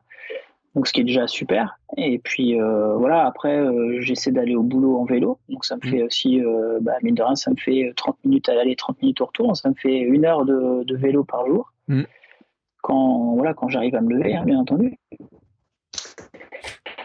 Mais, mais, quand je suis en phase de prépa, je suis plus motivé. Donc ouais, ouais c'est en gros ça me fait une heure de vélo par jour. Et puis le soir, j'essaie de mettre une séance d'étirement ou de, de, de PPG, euh, voilà, en fonction de comment je suis dans, dans le planning d'entraînement, euh, voilà quoi. Après ça, ça va assez vite hein, finalement. Je fais une sortie de 5 heures le samedi, bah, tu as déjà la moitié des 10 heures qui sont pris. Hein. Mm. Donc après c'est dispatché sur la le reste de la semaine. Donc ouais, très tôt le matin voilà, moi c'est principalement ça quoi. Et puis quand euh, voilà, quand il y en a un chez à l'école et l'autre à la nounou, bah, et que voilà, bah, tu cours la journée quoi, forcément, comme euh, comme tout le monde quand tu es en repos quoi. Hmm. Euh, je te confirme, c'est bien Jeff Galloway hein, qui qui sur les les analyses. en fait, il a créé une méthode qui s'appelle Run Walk Run. il faut savoir quand même que Jeff Galloway, alors il a fait une attaque cardiaque l'an dernier, mais il a il a refait un semi-marathon cette année. Euh, je le dis, il a 77 ans, je crois. Euh, il était athlète olympique en 1972 sur 10 000 mètres. Euh, il a fait, je ne sais pas combien de courses de marathon, etc. Et chaque année, il fait la course de Disney, le semi-marathon de Disney ou je sais pas quoi, tu vois. Et il a fait des méthodes complètes sur le sur cette méthode-là, en fait. Et il constate que en fait, l'économiser, l'économie économisée pendant les courses, quand tu marches, les coureurs marcheurs finissent paraître plus rapide que des coureurs à un certain niveau en fait, qui s'évertuent à courir mais qui s'épuisent au fur et à mesure. Et en fait, c'est dans son livre, donc il a sorti un bouquin, il y a des méthodes. Euh, au début, c'est très surprenant parce qu'il fait marcher les gens euh, du style, tu marches 15 secondes, tu cours 15 secondes, ou tu euh, cours 10 secondes et tu marches 50 secondes, tu vois, des trucs comme ça, pour les amener à courir. Mais en fait, il le maintient très longtemps, cette histoire-là, alors que pourtant, c'est de 10 000. Donc, euh, un coureur olympique de 10 000, il marche jamais, tu vois, sur, sur une course, c'est pas possible. Mais il s'est rendu compte sur, à partir des distances, et il disait notamment sur les marathons, etc., que c'est vrai que, bah, il y a des marcheurs coureurs vont plus, sont plus rapides que des coureurs purs. tu vois, comme quoi, mais je vais, je vais, j'ai noté, et écoute, je vais, je vais lire ça aussi, ça, je trouve ça intéressant. D'avoir aussi des fois d'autres, d'autres manières de voir les choses, c'est, c'est toujours enrichissant. Mm. Euh, donc, alors, merci, tu vois, pour les astuces. Alors, on revient sur ces astuces de, course, mais c'est vrai qu'en fait, je crois que tout le monde, on a un petit peu cette problématique de gestion, de se dire euh, comment on fait pour cumuler l'entraînement, la vie de famille, euh, la vie de couple, etc. Ça, devient super compliqué. Moi, en ce moment, Là, on enregistre, je dis, on est le 18 janvier. je suis dans ma période de mon 496 challenge. Aujourd'hui, j'ai couru 18. j'ai vu ça, ouais. Et demain, 19. Donc là, tu vois, on, on, commence à taper autour des deux heures. Moi, je suis tranquille en entrepreneur à la maison, encore tranquille. Bon, aujourd'hui, j'ai fait 6 fois 3 kilomètres dans ma journée. J'ai réparti ça comme ça. Et entre les trucs, je travaillais. Euh, donc, je prépare la petite vidéo pour parler de ça, etc. Bon, quand l'épisode sera diffusé, la vidéo sera en ligne, je vous mettrai tous les liens. C'était très drôle, etc. Mais le jour où je dois faire les 30 bornes, c'est un week-end et j'étais en train de calculer. Je me suis dit, oh, putain, attends, il va falloir que je me lève à 4 heures du matin pour être à la maison à 7 heures parce que ma femme est en formation ce jour-là. J'ai ma fille qui a 4 ans et tout. Je dis, comment, enfin, tu vois, je suis en train de calculer ce truc-là. Mais on est tous là-dedans, en fait, parce que, euh, je te parlais tout à l'heure de Damien, euh, et ce matin, il a fait une séance de fractionner à 5h15. Donc, euh, on a tous cette gestion-là et c'est vrai qu'il y a un moment donné, le temps, on a tous le même temps, donc à un moment donné, il faut essayer de grappiller sur les moments comme ça, et ça arrive. Par contre, l'histoire des week-end shocks, c'est quand même pas si simple que ça à placer. Non, ça c'est clair. Ça c'est clair. Euh, après, ce qui est faisable, c'est de mettre une séance le vendredi soir, mmh. de faire, la, alors je sais pas, par exemple une séance de vélo, je sais pas, une heure, une heure, une heure et demie euh, sur un home trainer, tu fais tourner les jambes. Le lendemain matin, tu fais, euh, je sais pas, 4h30, 5h de, de rando course. Mmh. Euh, tu peux faire euh, du vélo l'après-midi et puis du trail euh, encore le dimanche, quoi. Donc ouais, c'est, mais bon voilà, c'est toujours pareil. Ça, après c'est des cycles. Hein, quand tu quand tu regardes un peu les, les programmes, comment c'est foutu, c'est des cycles. En gros, en général, souvent ça tombe les week-end shocks sur la troisième semaine euh, souvent, c'est des cycles de quatre semaines d'entraînement et à la troisième semaine, tu as un week-end choc. Mais bon, c'est vrai que ça demande beaucoup d'énergie, beaucoup de ça, ça te ça te fait cumuler aussi beaucoup de fatigue. C'est un peu le but en même temps hein, de fatiguer l'organisme, de le stresser pour le mettre vraiment pour qu'il s'adapte en fait. Mais euh, voilà, il y a des fois, je crois qu'il faut aussi, comme je disais, il hein, faut s'adapter. Et puis quand tu sens que c'est pas le bon moment, il faut, faut, faut annuler une séance, quoi. Faut pas, faut pas forcer, quoi. T'as un coach as Parce que ouais, il peut y avoir des imprévus hein, aussi. Dans... Mm. Du tout. Du tout. Non, non, autodidacte, euh, voilà, je, me, je puise à droite, à gauche dans les bouquins, dans les. Et puis après, il y a un moment où tu, tu sais ce que tu as besoin, tu sais à peu près vers où faut aller, et puis voilà, tu, tu, tu, tu, le fais euh, à ta sauce, quoi. Voilà. Et puis, mine de rien, un coach sportif, ça a un coût aussi, donc euh, voilà, j'ai pas forcément euh, les moyens pour voilà, supporter ça dans mon budget, donc voilà. Bon, après, quand tu vendras plein de bouquins. Ouais, pff, non, je suis, je suis pas, je suis pas du tout dans cet objectif-là en plus, donc euh, c'est vraiment, euh, c'est vraiment. euh, Bon, après, on sait jamais hein, ce que le destin nous réserve, hein, mais Hmm. voilà, c'était. Mais franchement, il y a, je crois, 75% des Français qui veulent écrire un livre. Et il y en a que 1% qui finissent par écrire un livre qui est publié. Enfin, ou 1 ou 2%, tu vois, à peine. Mm. Donc, ce qui veut dire que, tu vois, c'est un truc, une discussion qu'on a souvent. On dit, on connaît, moi, dans mon entourage, je connais pas de marathonien. Et des coureurs ultra, j'en connais aucun. Alors, à part, bien sûr, quand tu vas en club où là, tu tombes sur des gens qui font des trucs dans tous les sens. Mais dans mon entourage, j'en avais aucun de ces gens-là.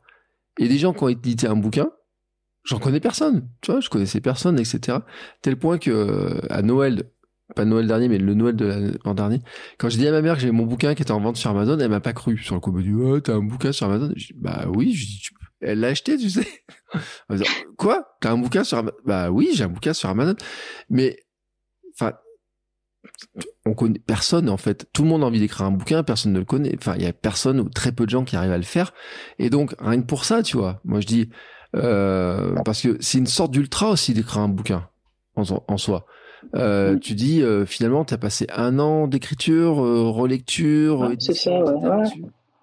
Ouais. c'est ça, un an, ouais, un peu plus d'un an même, parce que, ouais, mais c'est vrai que ouais, c'est, c'est toujours ce qui fait. Enfin, je sais plus ce que, je, crois que je le cite en plus, c'est Mike Horn qui dit. Euh, ah putain, je sais plus cette phrase. Je l'ai notée dans mon bouquin d'ailleurs, je l'ai citée parce que je, je trouve que je trouve qu'elle représente un peu l'état d'esprit dans lequel je suis. Alors attends, je vais essayer de la retrouver. Euh... Euh, pour s'en... Voilà, je crois que c'est celle-là. Voilà, pour se mettre en marche, il suffit d'avoir 5% de réponses à ces questions. Et les 95% restantes viennent le long du chemin. Ceux qui veulent 100% des réponses avant de partir restent sur place. Mm.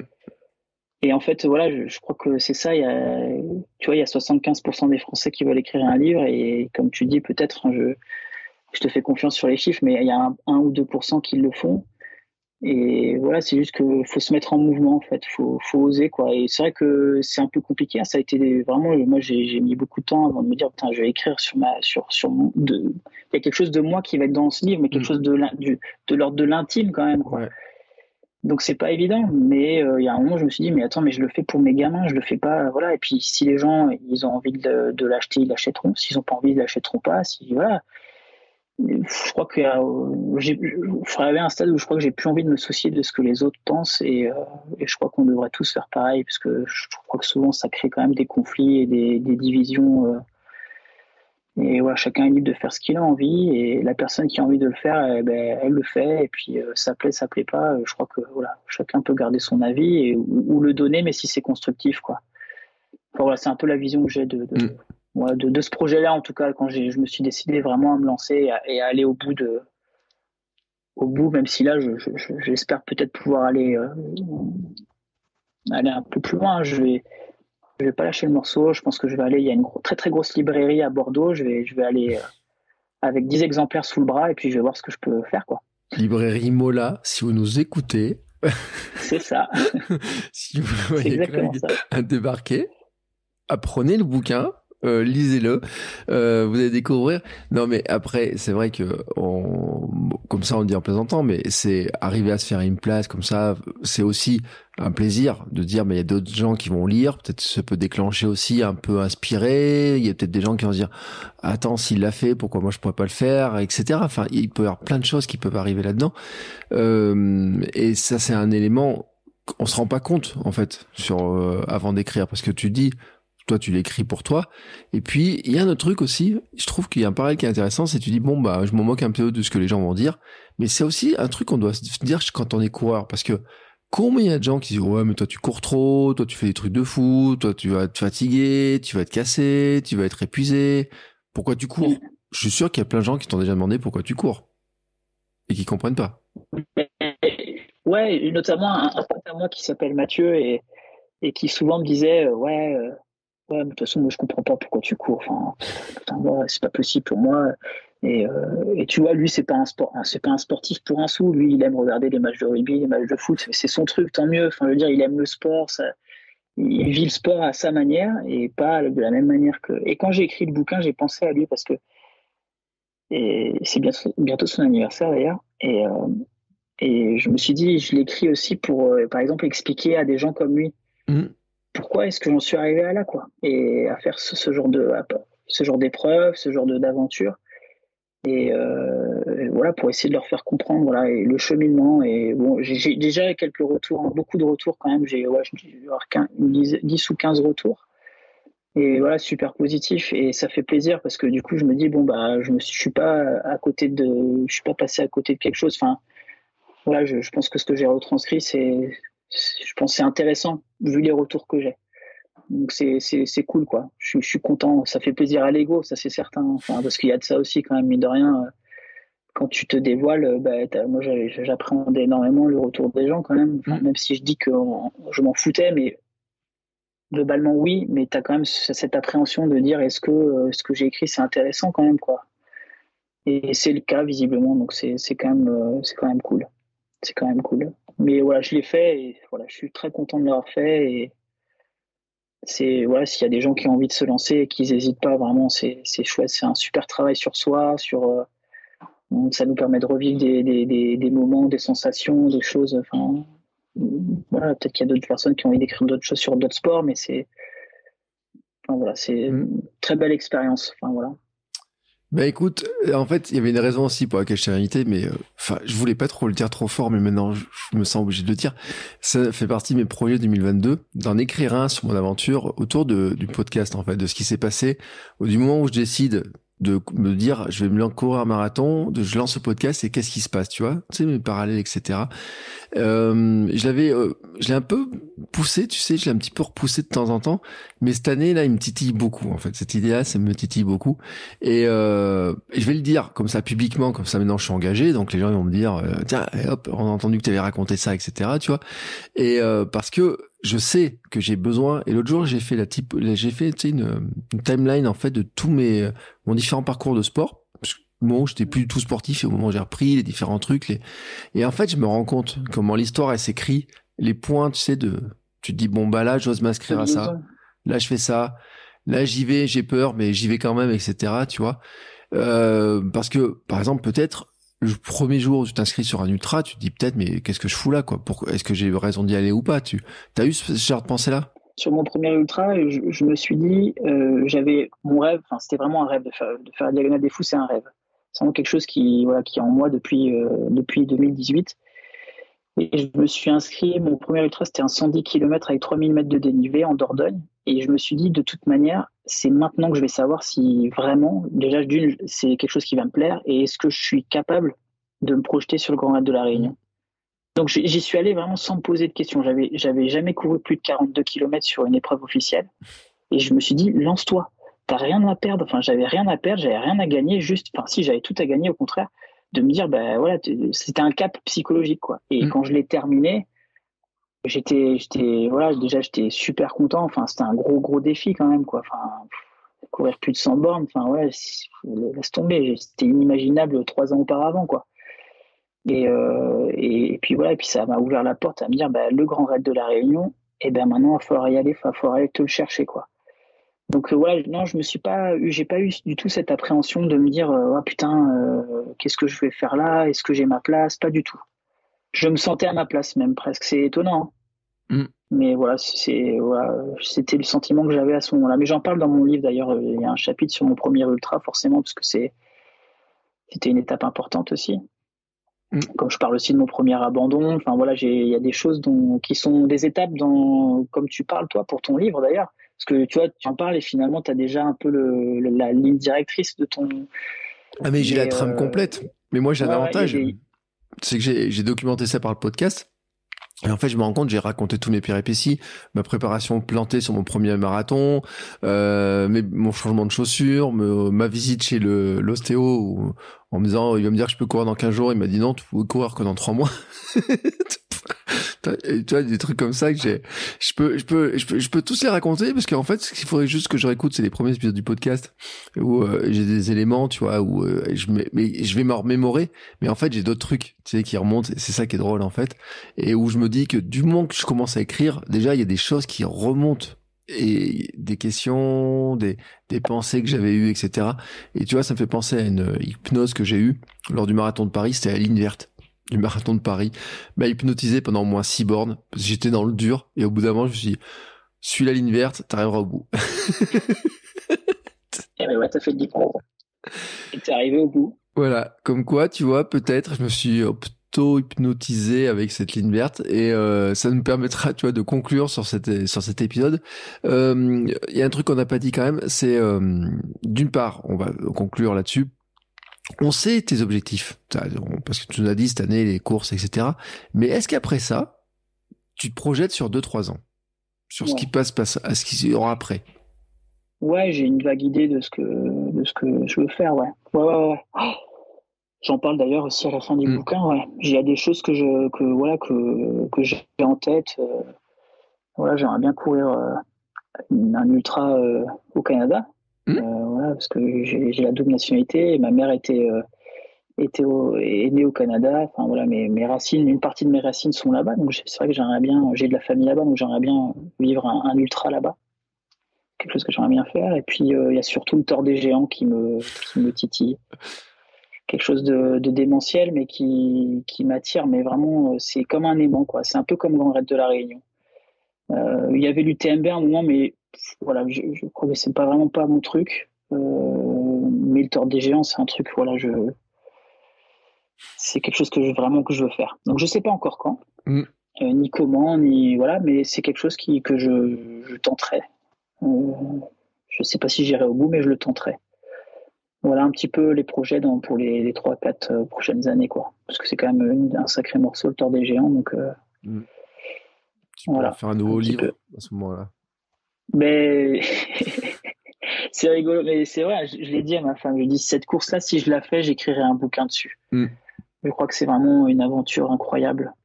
Mais euh, pour ce, voilà, je sais pas si les, auditeurs, et, en gros, le Tour des Géants, c'est euh, dans la vallée d'Aoste en Italie, et euh, c'est 350 km avec près de 20 000 mètres de dénivelé, je crois. Hein, beaucoup trop. c'est une aventure sur plusieurs jours et voilà, c'est. Voilà. Après, c'est une course que j'aimerais faire, mais aussi avec des, des, amis autour de moi pour m'assister, pour euh, vivre l'aventure euh, aussi euh, de manière collective.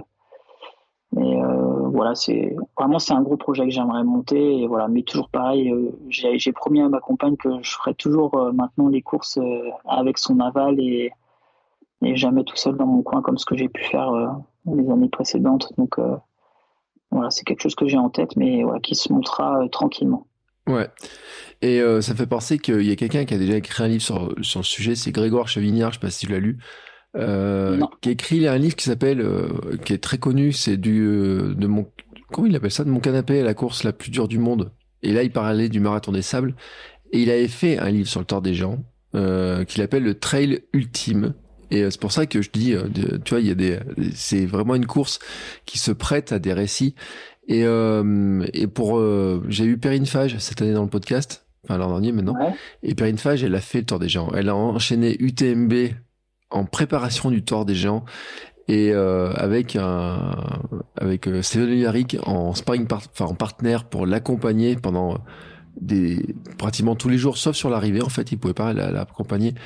Et les stories où il montrait les, alors à la fois les paysages, mais aussi la difficulté, etc. C'est vrai que c'est une course, enfin, qui est vraiment là quand tu parlais d'aventure, c'est une sacrée aventure, quoi.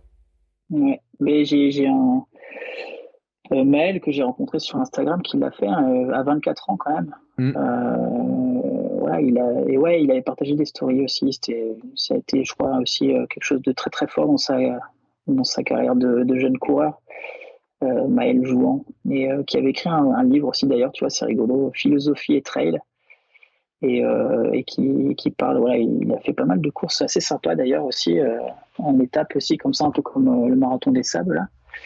Et ouais, ouais, c'est, mais c'est un peu lui qui m'a donné, voilà, qui m'a un peu attiré vers le tort là. C'est, ouais, c'est quelque chose de, quelque chose qui m'attire en tout cas et qui est dans les dans les clous, enfin dans les, je sais pas comment on dit, mais dans voilà dans, dans les tiroirs, dans les, je sais pas. Comment on dit, enfin c'est dans les projets quoi. Bah écoute, c'est tout ce que je te souhaite. Euh, pour se quitter, on va dire euh, alors où te suivre sur internet? Parce que euh, comme ça, les gens qui voudront discuter avec toi, qui voudront échanger, qui voudront commander ton livre, parce qu'on peut le commander où en fait? Ben, pour l'instant nulle part. Euh, c'est juste de la précommande. J'ai en fait j'ai pas de site internet. J'ai un Facebook mais que je, sur lequel je vais presque pas parce que voilà j'y vais pas. Enfin, voilà. Mm. Je suis principalement sur Instagram donc c'est Monsieur Tipiac. Et voilà et puis bah je pense que je mettrai une publication dans les prochains jours là, euh, enfin d'ici fin janvier pour euh, faire une précommande. Donc voilà les gens qui ont envie de de, ouais, de se procurer le livre, bah, il passe en, en, message privé et puis euh, il n'y a aucun souci. Après, on, on échange sur les, les, modalités, tout ça. Quoi. Bah, c'est principalement Instagram. Ouais, ça marche. Moi, je mettrai les liens. Je le dis à Monsieur Tipiak, ça fait un peu pirate, mais il y a deux i et deux, enfin, il y a deux fois deux i en fait avec un k et tout. Donc, je me mettrai le lien pour que ce soit plus simple pour arriver à suivre. Euh, en tout cas, écoute, merci beaucoup pour le temps que tu as passé avec moi pour discuter de ah, tout ça. C'était un grand plaisir. Ah ouais, mais c'est partagé. Franchement, euh, c'est. Là, tu vois, je sais même pas quelle heure il est. il est presque 11 heures et j'ai pas vu le temps passer. C'était super, vraiment. Je suis très content d'avoir partagé ce, ce moment en ta compagnie et c'était chouette de, voilà d'échanger sur sur une passion commune. C'est voilà, c'est mais on pourrait en parler pendant des heures et des heures. Vraiment, je pense que toi aussi, on pourrait, je pense on pourrait encore en parler jusqu'à 3 ou 4 heures du matin. Mm. Il y a tellement de choses à dire que c'était vraiment super. Je suis très content. Euh, merci en tout cas pour l'invitation. Euh. Bah écoute, c'était un grand plaisir. Tu sais, c'est pour ça que j'appelle ça les apéros, les épisodes derniers, euh, dernier apéro. Non, dernier ravito. euh, parce que justement, en fait, c'est quand tu refais le monde un petit peu après l'arrivée des courses, etc. C'est vraiment l'esprit de ça. On pourrait rester des fois des heures avec une petite binouse ou je sais pas quoi, ou une boisson de récup officielle. On va pas aller rentrer dans le, dans, le sujet. Selon les invités, certains me diront que ça peut être le vin, d'autres que c'est la soupe et d'autres que c'est la bière. Chacun son truc. Mais en tout cas, écoute, c'était un vrai, vrai, vrai plaisir. Euh, et puis moi, je vais suivre tes aventures avec. Euh, j'ai envie de voir la suite en fait. Tu vois, moi, je suis, je suis pressé. Euh, J'aime bien voir la suite. Et donc, je mettrai tous les liens maintenant pour te suivre. Euh, pour que les gens puissent venir te voir, échanger avec toi, s'ils ont envie de discuter avec toi, commander ton livre, bien entendu. Et je te souhaite une belle réussite, en tout cas, dans tes projets. Euh, et euh, merci pour tous les conseils aussi, parce que tu vois, sans qu'il y paraisse, tous les conseils d'entraînement sur l'organisation, etc. Il y en a plein qui se posent des questions de savoir comment y aller, parce que moi je les vois les questions qui, qui passent, tu vois, comme ça. Et euh, bah, c'est intéressant aussi de voir comment toi tu l'as géré. Et je pense avoir rassuré certains aussi, parce que on le rappelle, tu as deux enfants, 3 ans et 5 ans, hein euh, en même temps, tu nous fais de l'ultra euh, alors qu'ils sont tout, tout petits. Euh, donc, ça, montre, bon, bien sûr qu'il faut de l'organisation, mais que c'est possible. Et de la remise en question aussi, ça c'est un autre truc. Mais ouais, et puis il faut surtout pas, faut se lancer, il faut pas se poser de 10 milliards de questions et faut se lancer. J'ai juste une chaîne YouTube aussi, s'il y en a qui veulent voir un peu ce qui s'est passé pendant le Grand Raid de la Réunion en off. Mm. Voilà, j'ai fait une vidéo euh, qui dure une heure à peu près. Enfin voilà, et euh, qui, euh, qui est retracée aussi dans le livre. Mais voilà, il y a d'autres vidéos aussi sur d'autres trails et puis des tests un peu de matos. Mais voilà, mais je vais plus beaucoup sur YouTube parce que c'est très chronophage aussi. Donc voilà, c'était pour l'aparté. Mais merci beaucoup en tout cas Bertrand et je te souhaite à toi aussi de voilà, je, resterai attentif à ton prochain bouquin du coup. Bah, écoute, bah, maintenant que je l'ai dit, je suis un petit peu au pied du mur. Euh, mais bon, écoute, moi j'aime bien me foutre au pied du mur comme ça. Euh, cette année, je vais te dire, j'ai dit 2022, c'est tous les mois une micro-aventure ou une, enfin un truc comme ça, et euh, un espèce de projet créatif. et puis quand j'arrive à mixer les deux, je vais mixer les deux. Donc là, 476 challenge, on va rentrer ça dans le côté aventure. Mes côtés, euh, faire la vidéo à côté, ça, on va mettre ça dans le côté créatif. Et à partir du mois de février, je crois que je vais attaquer le bouquin. Ça sera un petit peu mon projet créatif. Et puis après, je partirai sur le vélo, Gravelman, etc. le nouveau podcast qui va arriver. Bref, tu vois, on va bien remplir l'année. Euh, moins de kilométrage que toi au total. Ça c'est sûr parce qu'au bout d'un moment je vais pas euh, tenir le rythme toute l'année comme ça. Je vais faire d'autres trucs. Mais en tout cas, euh, je crois ce terme aventure que tu l'as prononcé allez, entre 5 et 10 fois dans l'épisode, euh, à la louche, c'est un terme qui revient tellement souvent dans cette période-là, on a besoin de repartir à l'aventure. Moi, j'en ai besoin. Euh, tout à l'heure, j'étais sur mes chemins, je me disais putain, je suis à 10 minutes de la maison, mais j'ai l'impression de partir à l'aventure parce que j'ai changé de chemin. tu vois, ce truc-là, comme ça. Dans une belle région aussi. Et euh, je, je, lis euh, les livres de Alistair Humphreys, qui est le pape de la micro-aventure et qui est vraiment, tu vois, qui parle de, du truc de partir comme ça, un peu le Mike Horn aussi, tu vois, de dire faut partir, commencer, tu sais pas où tu vas arriver, mais il faut commencer le truc. Et je crois qu'on a tous besoin de ça en fait. Et c'est un truc aussi un message que tu as partagé. Et, euh, que je crois qu'on est tous attirés par ça. Parce que à force d'être enfermé de pas pouvoir faire ce qu'on veut bah on a aussi besoin de pouvoir le faire. Et euh, bah si c'est par par l'ultra écoute pourquoi pas? Ouais c'est clair. A même plein d'autres choses. Enfin vraiment faut les projets il faut faut pas que ça reste dans une petite boîte quoi. Enfin on a tous 10 milliards de projets, mais il y a des fois, il faut en sortir un et il faut, il faut, aller, faut y aller. Quoi. Mais ouais, c'était, ouais, c'est une, les aventures, c'est clair que ça, 2022, voilà, ça, je pense qu'on va commencer à retrouver euh, un semblant de liberté et, euh, et, pouvoir revivre voilà, tout ce qu'on a laissé euh, avant mars 2020. Quoi. Voilà. Eh ben écoute, c'est quoi On croise les doigts. Et euh, en tout cas, je mets tous les liens. Tu vois, j'ai retrouvé ta chaîne YouTube avec les vidéos, etc. Euh, donc, je mettrai tous les liens aussi pour ceux qui veulent suivre ça et puis ceux qui préparent aussi la réunion. Tu vois, ils vont être intéressés de voir un petit peu à quoi ça ressemble un petit peu. Ouais, pas de souci. Paysage. Pour échanger. Ouais. Et euh, bah écoute, merci beaucoup c'est l'heure d'aller se coucher, hein, parce que euh, je sais pas si demain toi t'as prévu de courir, mais moi oui. Euh, moi je fais pas de corde à sauter par contre, hein. ça je laisse ça. Euh, j'ai un entraîneur qui faisait faire de la corde à sauter systématiquement et tout. Cette année, j'ai pour l'instant j'ai délaissé ça, mais c'est vrai que c'est un très bon exercice, faut le dire. Ah ouais, c'est hyper complet. C'est comme le rameur d'ailleurs, tiens.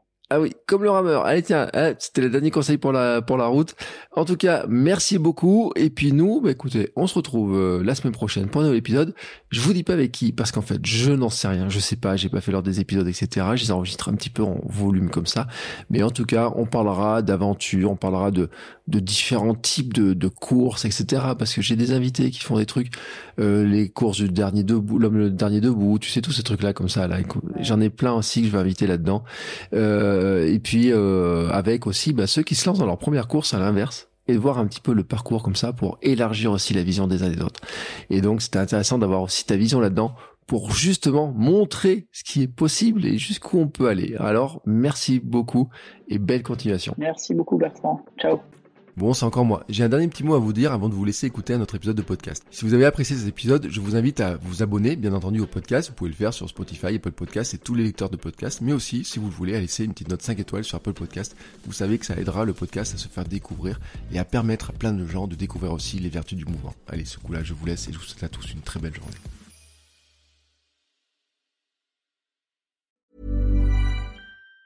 Planning for your next trip? Elevate your travel style with Quince. Quince has all the jet setting essentials you'll want for your next getaway, like European linen, premium luggage options, buttery soft Italian leather bags, and so much more. And it's all priced at 50 to 80% less than similar brands. Plus, Quince only works with factories that use safe and ethical manufacturing practices. Pack your bags with high-quality essentials you'll be wearing for vacations to come with Quince. Go to quince.com slash trip for free shipping and 365-day returns.